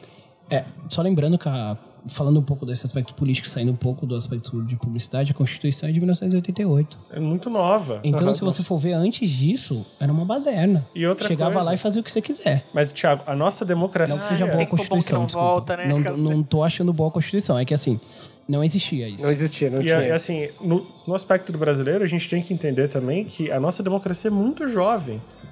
Foi rompida agora com o golpe do Temer, mas é, é muito jovem. Ela tem, ela tem basicamente a nossa idade.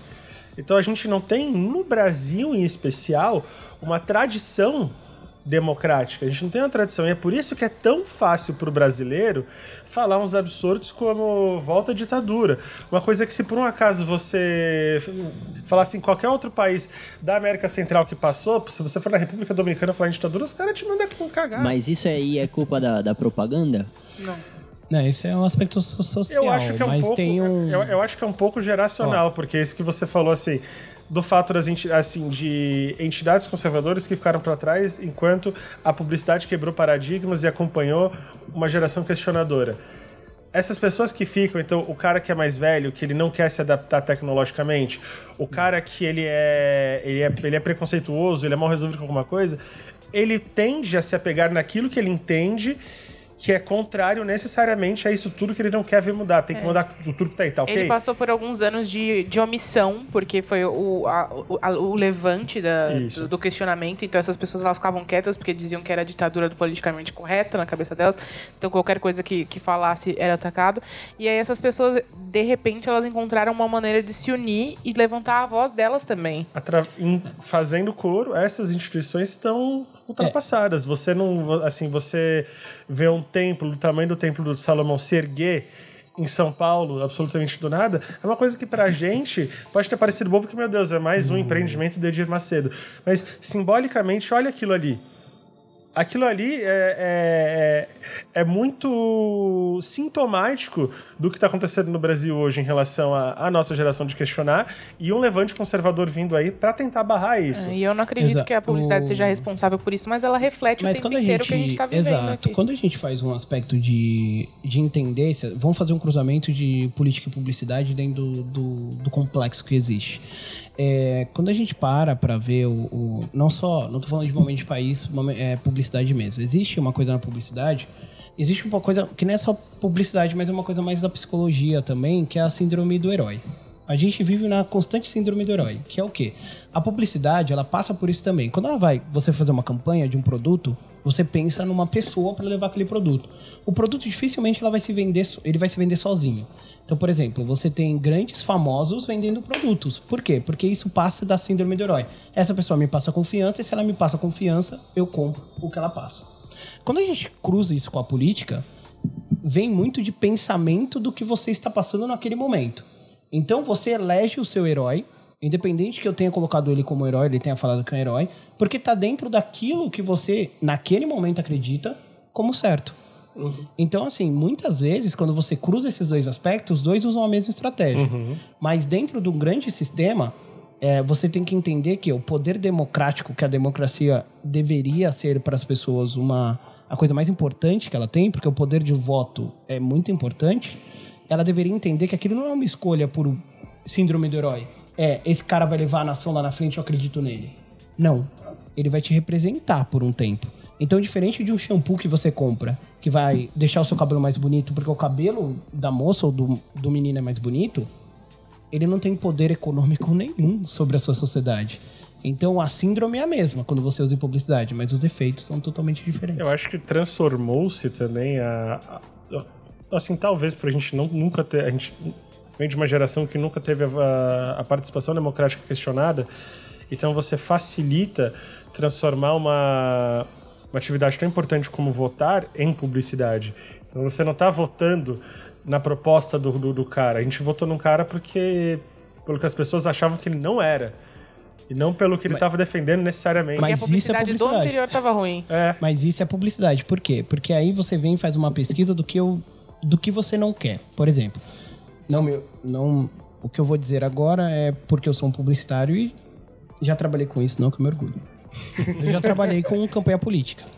Então o que você faz é você analisa o que o público, na verdade, procura dentro daquele aspecto. Então você molda o candidato daquilo que o público espera.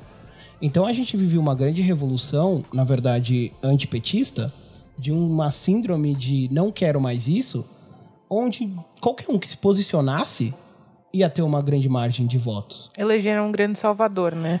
Um- Na verdade, é assim. Acho mais uma con se você, for, ver- se você for conversar com uma pessoa que votou é, no, no, no Bolsonaro, você vai ver que essa pessoa ela não, não, não sabe nenhum plano de governo. Não sabe. Até Porque não tem. Não, ele- eu- eu- até tem, Até mas é, porque não mas, tem. assim, é uma agenda econômica muito voltada para quem tem muita grana, por exemplo. Então, assim, uma coisa que eu falava, se você não tem 50 milhões investido no banco, não justifica você estar votando na agenda desse cara. Então, quando você vota num cara apenas por antipetismo, é um tipo de publicidade, querendo ou não, Sim. você entende? Agora, você vê, é, assim, você vê como quando eles viraram vidraça, como eles tentam reverter e emular a situação que estava nas eleições. Com todo, esse, com todo esse escândalo que está acontecendo, eu, vocês sabem que eu fico no Twitter que eu tô tentando ser bloqueado pelo presidente frequentemente. o, o, o Carlos, outro dia, ele reviveu hoje de manhã Foro de São Paulo. E é nitidamente, falei, cara, ele tá tentando fazer com que essas pessoas que hoje estão falando, pô, que, que merda, o cara no final ele era mais um. Lembrar que, ah, meu Deus, mas a gente votou nele porque a gente tem que enfrentar o comunismo galopante que vai acabar com as nossas crianças e a família. Não é o fato de você ir no puteiro toda quarta-feira trair tua esposa. Não, não é. É o comunismo que vai pegar você. Exato. E é um jeito de você criar uma situação de nós contra eles, de medo. E essa é a publicidade do medo que eu falo que o governo aí, faz muito. aí a gente tem que. Eu vou discordar de você, porque a gente tem que definir também é, até onde vai a publicidade, né? E até onde vai a propaganda, né? Porque no, no, no fim do dia, a publicidade, ela. Ela tem pauta específica, ela tem uma remuneração específica, ela tem um cliente específico e, e, e ela tem um objetivo específico. A propaganda ela é muito mais difusa, ela não é necessariamente remunerada e ela tem objetivo é, escuso. É uma coisa mais. Goebbels, assim. Então, É. assim, é, não dá pra falar que o, o, o que os políticos fazem é publicidade, entendeu? Então, é, é porque propaganda. é porque assim, quando a gente for entrar, é que nem todas as normas, assim, a publicidade e a propaganda ela não é bem dividida, não existe uma, existe publicidade é pago e propaganda é que é como ele falou, é uma coisa mais ampla. Não exatamente você está pagando para se propagar. Mas ao mesmo tempo, quando você tem uma verba de campanha, você faz publicidade, porque você paga aquele espaço. Cara, então, os- as propagandas eleitorais brasileiras são cases de eu- publicidade no mundo Eu vou, ó, inteiro. coisas que poucas pessoas sabem. Olha que interessante isso. É, quando você vai fazer uma propaganda na Globo, é, você recebe uma tabela da Globo com valores gigantescas e dentro dessa, desses valores você tem uma porcentagem de 90, 80, 90% de desconto. E aí você fala, poxa, calma aí, eu não vou pagar um milhão e meio então no Jornal Nacional? Opa, tá valendo a pena. Mas isso não vale para política. A única coisa que paga tabela cheia na mídia dentro de TV é a política. É, político. É o governo. É, o né? governo. Então, assim, se você for ver, todo é, tudo é lucro, tudo é, tudo é uma parte. Então, assim, quando você faz uma propaganda na TV de um político, você tá pagando um absurdo pra ele aparecer lá. Que seja 8 segundos por determinação ou 9 minutos. É caro. Então, assim, quando você tá vendendo aquela imagem e aquela postura da pessoa, da maneira que você descreveu aquilo, é por um apelo e estratégia. Você não pode hoje fechar o olho pro, pro nosso governador, que organiza muito bem uma suruba.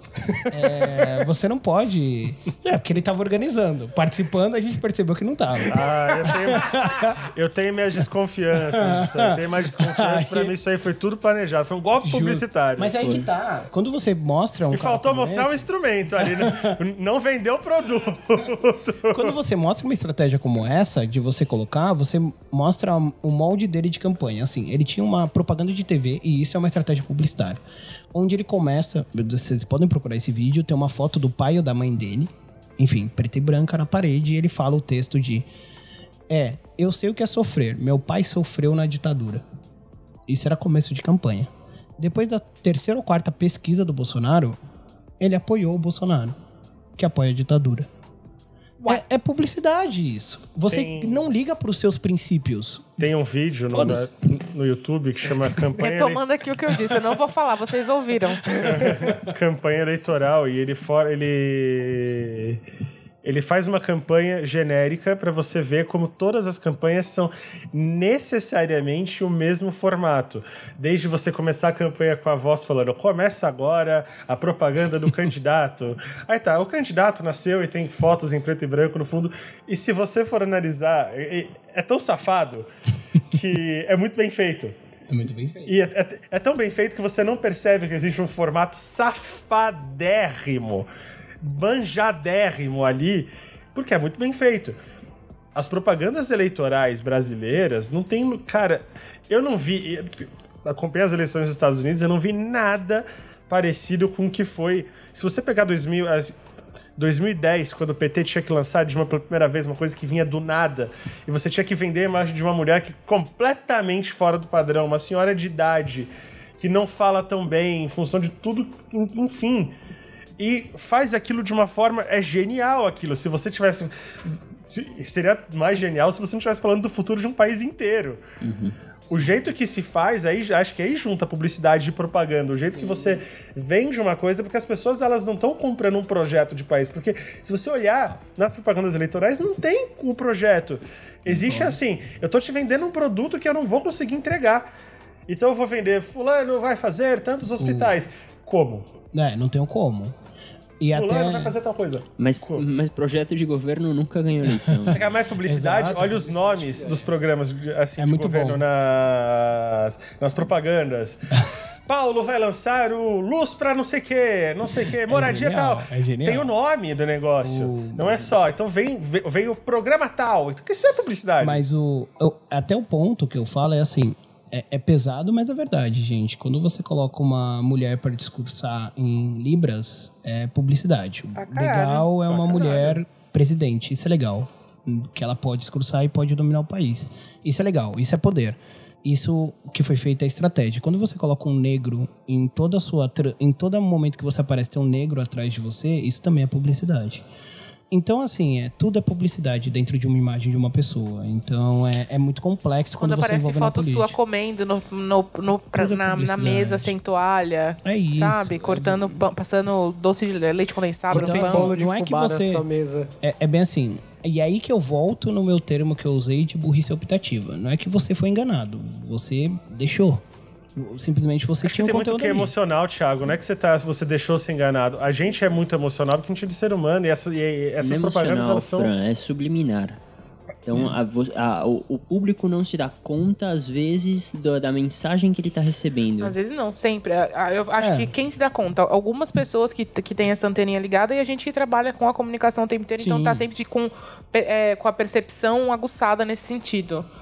Quando você mostra o político lá falando, ah, gritando, você não vê político em comício falando baixo. É gritando, aí de repente corta pra, pra bandeira e não sei o quê, a velhinha chorando. Cara, Beijo no bebê. be- o beijo no bebê é uma coisa desde os anos 60, político beijo Padrão, no é padrão. Comendo pastelzão suado. Cara, é a melhor coisa em São Paulo é porque Pingado. São Paulo, nosso tucanistão, é ver essa galera comendo pastel e tomando café no mercadão. Tomando aquele pingado. cafezão, Eu aquele tomando pingado, Eu adoro, eu adoro, porque é sempre os mesmos. É Geraldo. Alckmin, é José Ah. Serra, os caras que saem da cripta mesmo. Usaram Fênix Down na desgraça. Ele vem e vai comer o pastel. E aquilo é bom. O cara só se demais. alimenta isso por é- soro e sonda e vai comer um Isso pastel. é publicidade. Você, Isso é. você tem uma campanha, eu acho que uma das campanhas é assim, olhando o lado publicitário, não o lado político, tá?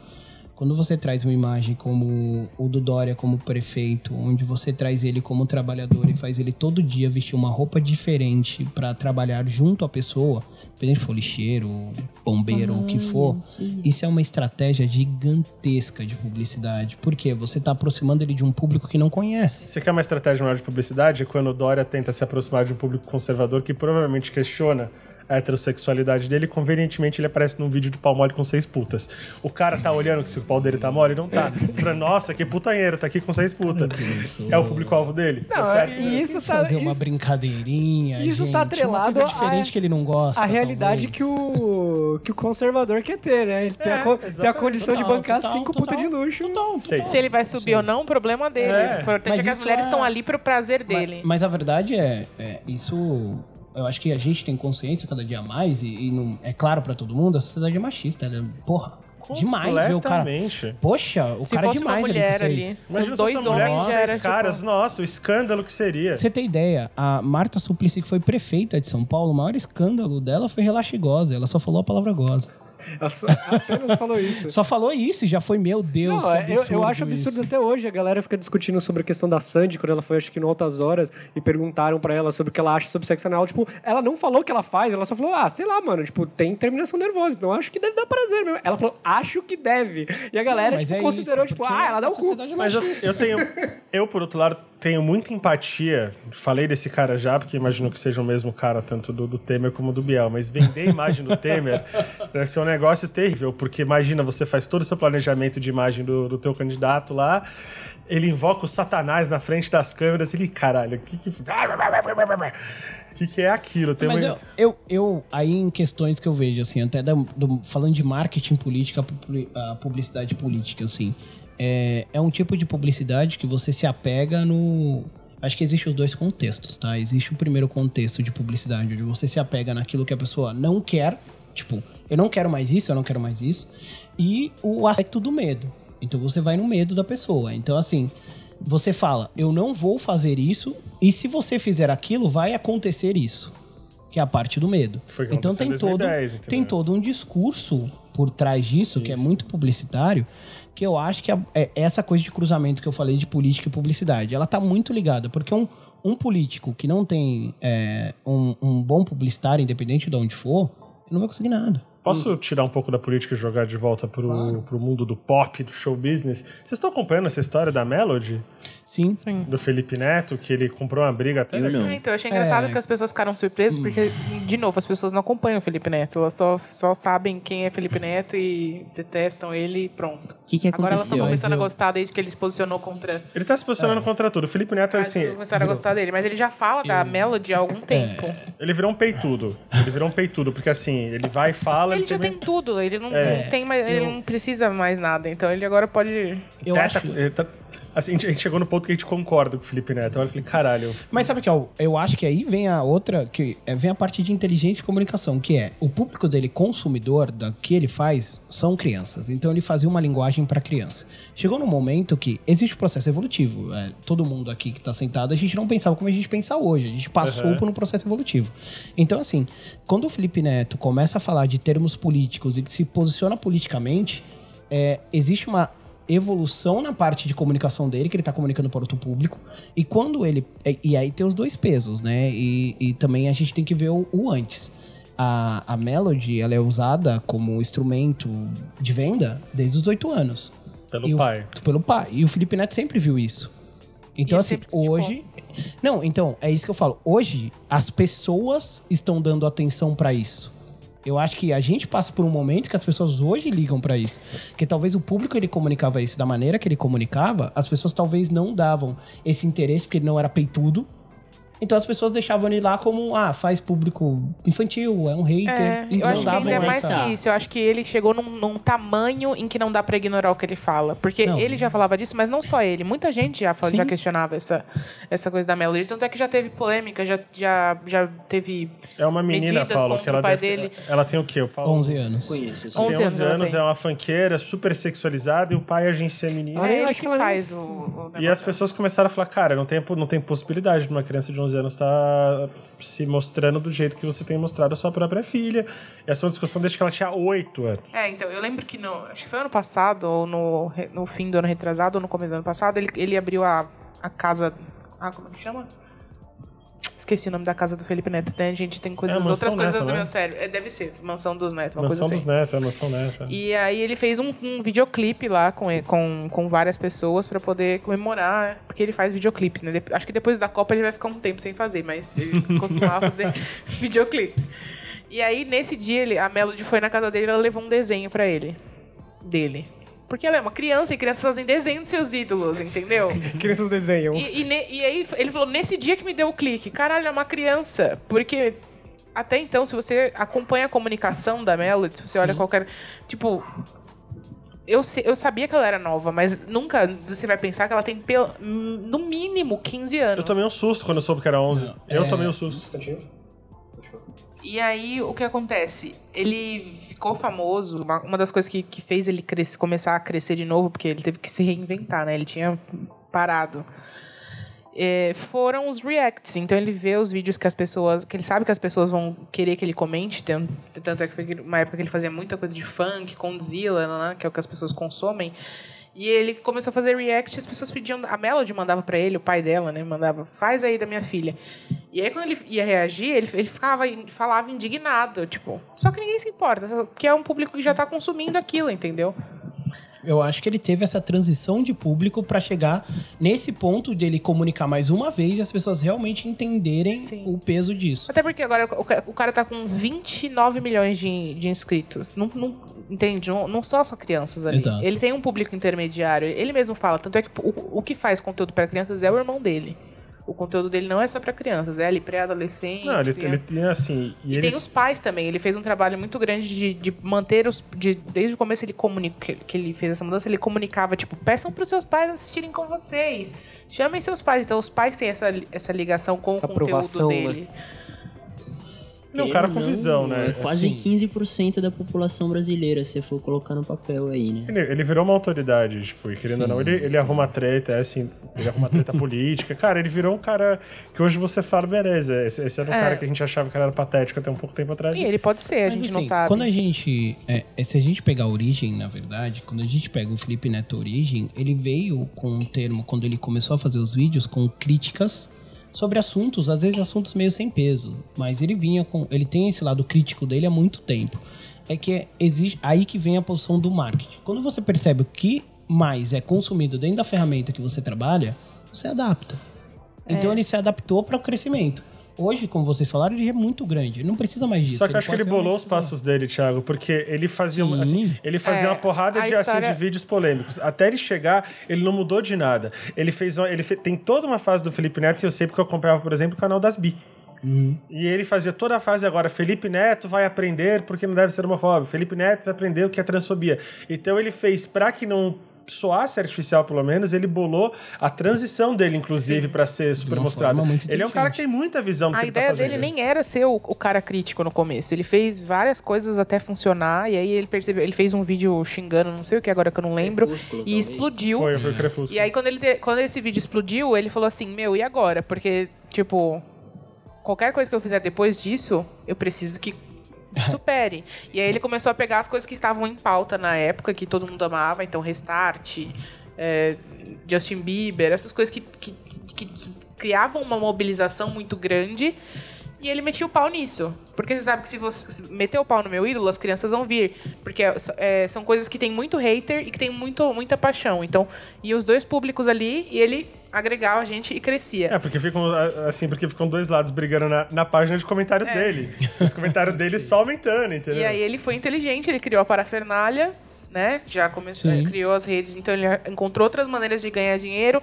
Já, a, a gente já vai ficando adulto, a gente vai mudando a nossa cabeça. Ele ficou de saco cheio dessa coisa, não tinha mais o que criticar também. Aí mudou, foi pro esquema de vlog, que foi uma coisa que funcionou por um tempo com muita gente. E aí estagnou. Quando ele viu que estagnou, ele parou por um tempo. E aí, quando voltou, voltou ne- nessa, nessa pegada de olhar o PewDiePie lá, que faz aquelas merda toda dele mesmo assim, idolatrado. Tem mais de 50 milhões de. Acho que, acho que são 50, nem sei mais, eu não acompanho mais. Tá gigante. É, milhões de inscritos. E É o maior, começou né? a fazer essa fórmula, usar essa fórmula. Então, assim, é, só que assim, a- você, pega a fórmula pronta de de outra pessoa, não funciona, você tem que experimentar. Então, então o que ele fez foi pegar e descobrir os públicos e ir mudando. Só que ainda assim existe o Felipe Neto fora do. Porque ele falava que ele era um personagem, que agora ele não é mais. Mesmo não sendo um personagem, ele tem um público ali que ele quer. É Que ele direciona o conteúdo dele. Ele não necessariamente fala só com esse público, ele não necessariamente tem só esses pensamentos. E aí na- nas outras redes ele continua falando as coisas dele. A Então, impressão que eu Twitter, tenho é que ele, assim, ele é um. Ele é, ele, é, ele é um mestre no que ele faz. Porque Ele é. eu acho que não tem só a questão. Eu, eu imagino que seja isso, vai testando tudo, mas eu acho que tem um quê de visão. Assim, uma chefe minha ela falava: você tem que sempre olhar depois da curva. E eu acho que a impressão que o Felipe Neto, ele antecipou na cabeça dele muita coisa que tá acontecendo hoje e ele fez apostas certas. Entendeu? Em momentos que talvez não fosse tão claro. Ele falou, vou apostar nisso aqui porque eu acho que daqui a um tempo vai. Quando é assim, porque hoje a crítica das pessoas é que se você pega um artista que falava coisas polêmicas um tempo atrás, de repente ele aparece defendendo, de repente ele parece correto, vamos dizer assim, que é o caso do João Vicente, que tá todo mundo descendo o cacete agora.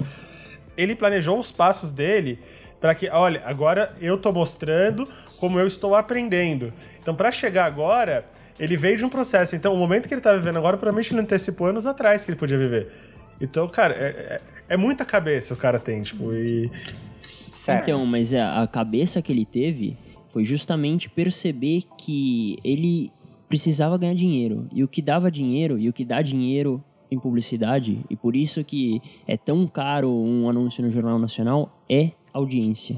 Então ele construiu a audiência dele, isso é mega importante assim para todo mundo que trabalha com, com comunicação sabe, às vezes não lembra, mas tem que saber que se você quiser ganhar dinheiro e subsistir, sobreviver do que você quer produzir de conteúdo, você tem que ter uma audiência cativa e grande. Então, a publicidade, né, ela gira em torno de audiências. E o que eu, o- a genialidade dele foi saber construir esse, esse chão, esse É, caminho. eu acho que ele chegou num momento da vida dele também que ele não precisa mais de dinheiro. Tipo, ele já ganhou. Ele, tem, ele tá muito confortável. Então agora ele pode falar o que ele quiser. Obviamente, ele não vai falar nada que vai destruir o que ele já construiu, porque ele não é burro, ele é muito inteligente. Mas ele já pode tocar em feridas sem medo de. Entendeu? Se prejudicar, né? É, exatamente. Ou ferir a imagem. Bom, eu acho que a gente já falou um bocado. A gente saiu tipo de conceito de publicidade, passou sobre efeitos de publicidade, sobre geração de publicidade, passou por política de publicidade. Agora a gente estamos falando de publicidade Felipe Neto. Nem comecei a falar da propaganda da Marina Rui Barbosa com papel higiênico preto. Ai, meu Deus. Bom, Ainda eu bem. acho que a gente falou muito. Eu acho que o ouvinte já deve ter tipo, tido a, a ideia da dimensão de que a gente queria conversar. A gente trouxe gente aí que teve um- uma bagagem teórica e aplicada para poder dar um esclarecimento para você saber como que a publicidade te impacta no mundo.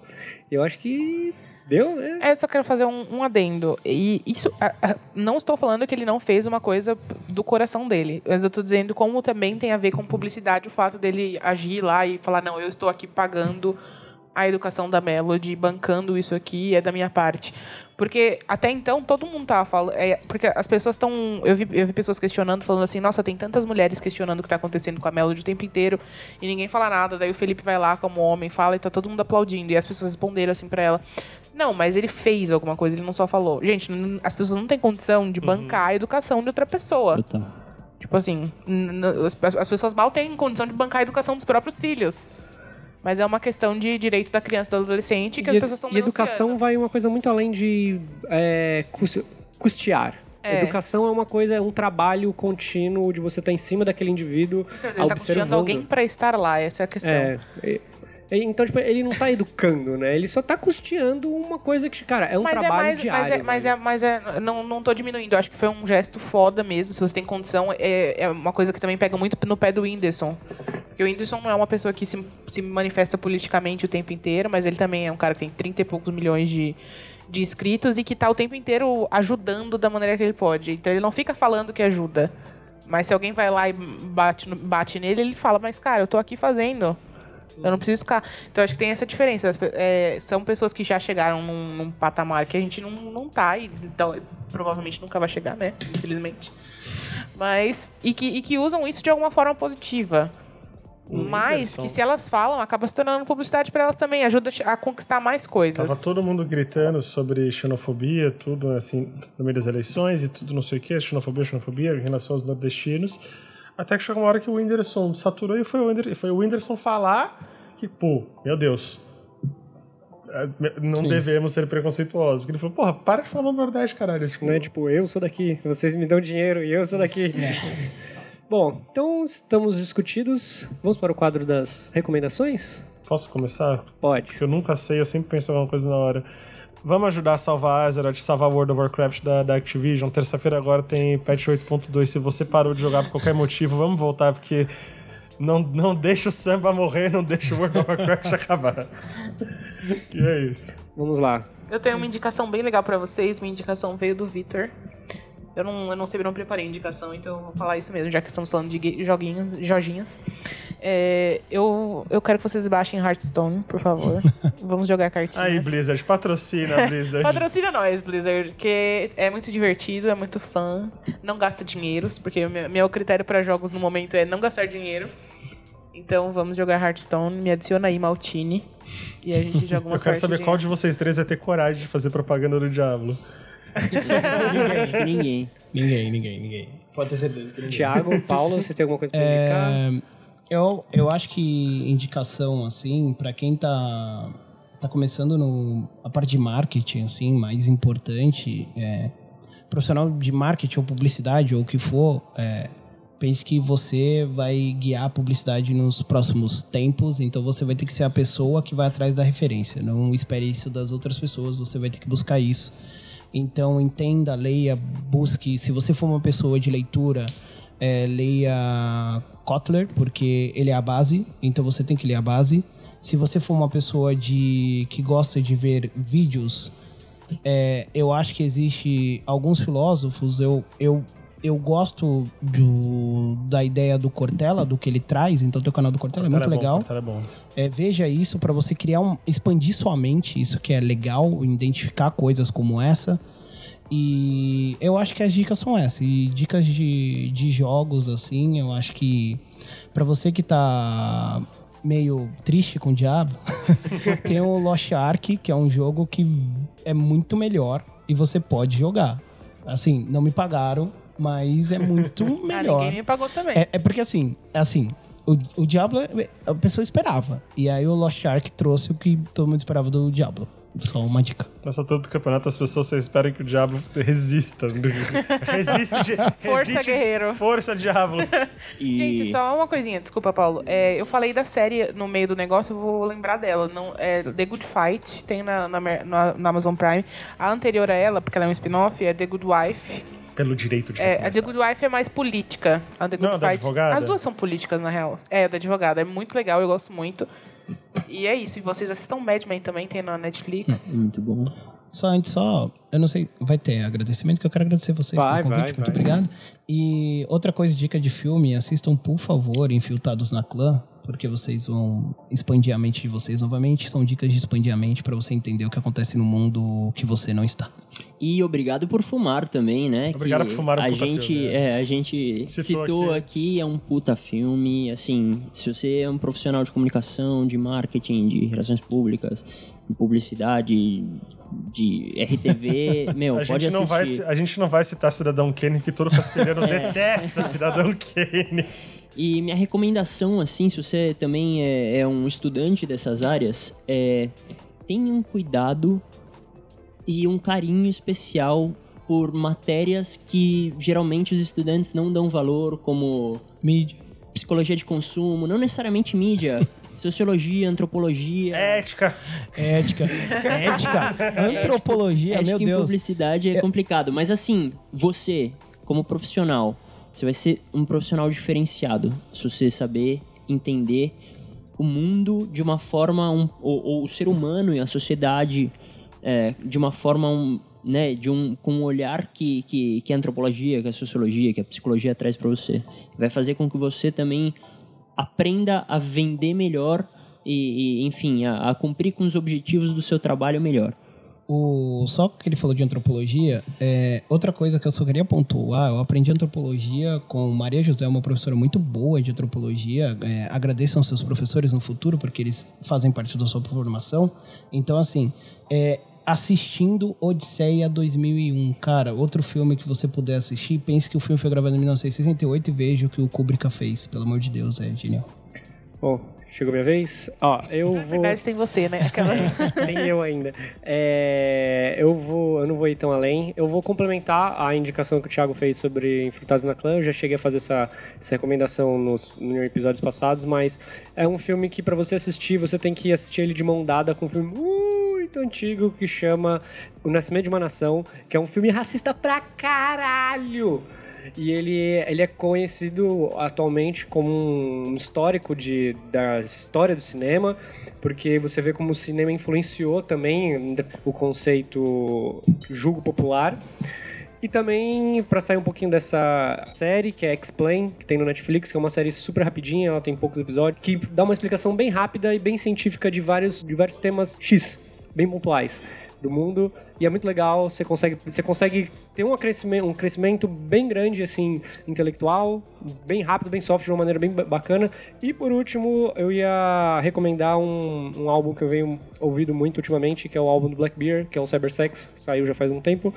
E é isso, eu ouço porque eu tô num momento da minha vida que eu gosto de sentar o pau nas coisas. E é isso. Quem não gosta, né? de ser pau? Em todos os sentidos. Quem não tem pau, né? Então é isso aí, gente. Obrigada, meninos, por virem. Foi muito Isso. legal. É, Prazer. Agradeço Quer dar uma mensagem, uma mensagem final? Só queria agradecer vocês pelo convite, muito Ah, obrigado. Eu- a gente agradece a, pre- a presença de vocês dois. Queria aí. falar que, meu, eu sou ouvinte assíduo, eu amo todos vocês e é um prazer estar aqui Vai vir mais o Paulo. participando Já, já e. sequestrou aqui. Meu Deus, é, vocês são muito fodas e assim, amo vocês e é, é um prazer falar sobre um tema que, que, que a mim me é caro como a publicidade. É, queria agradecer a presença de vocês dois, tanto o Thiago quanto o Paulo, que são caras que eu conheço há muito tempo. O Thiago, trabalhei muito tempo com ele, o Paulo já conheço ele de longa data do Círculo de Amizade. E é isso. Considerações finais, senhor Francisco, senhor Ariane? Ah, é, esqueci, né, gente? A gente tem que convidar vocês para as nossas redes sociais. É, Twitter, Exaustos Pod, Facebook, Exaustos Pod, Instagram, Estamos Exaustos. E se vocês tiverem alguma observação sobre o que a gente falou, se vocês quiserem fazer algum desabafo, contar alguma história de vocês, ou como a publicidade é, influenciou vocês, o que vocês acham do que a gente falou, manda e-mail para estamostodosexaustos.gmail.com tá bom? É, eu sou a Ariane Love Maltini, vocês podem me xingar também ou falar comigo o que vocês acharem importante. Eu sou Vitor, mais conhecido na internet como Vitor Underline Wolf. Eu sou Francisco Junqueira, Call of Junqueira. Cuidado com o meu Twitter. Thiago? Sou Thiago Alves, vocês me encontram como Thiago Alves mesmo. TH. TH, por favor. Arroba Lalo Underline Barros. E é isso, gente. Muito obrigado aí por você ouvinte que ficou até agora. Espero ver vocês semana que vem. Tchau. Adeus! Tchau, tchau.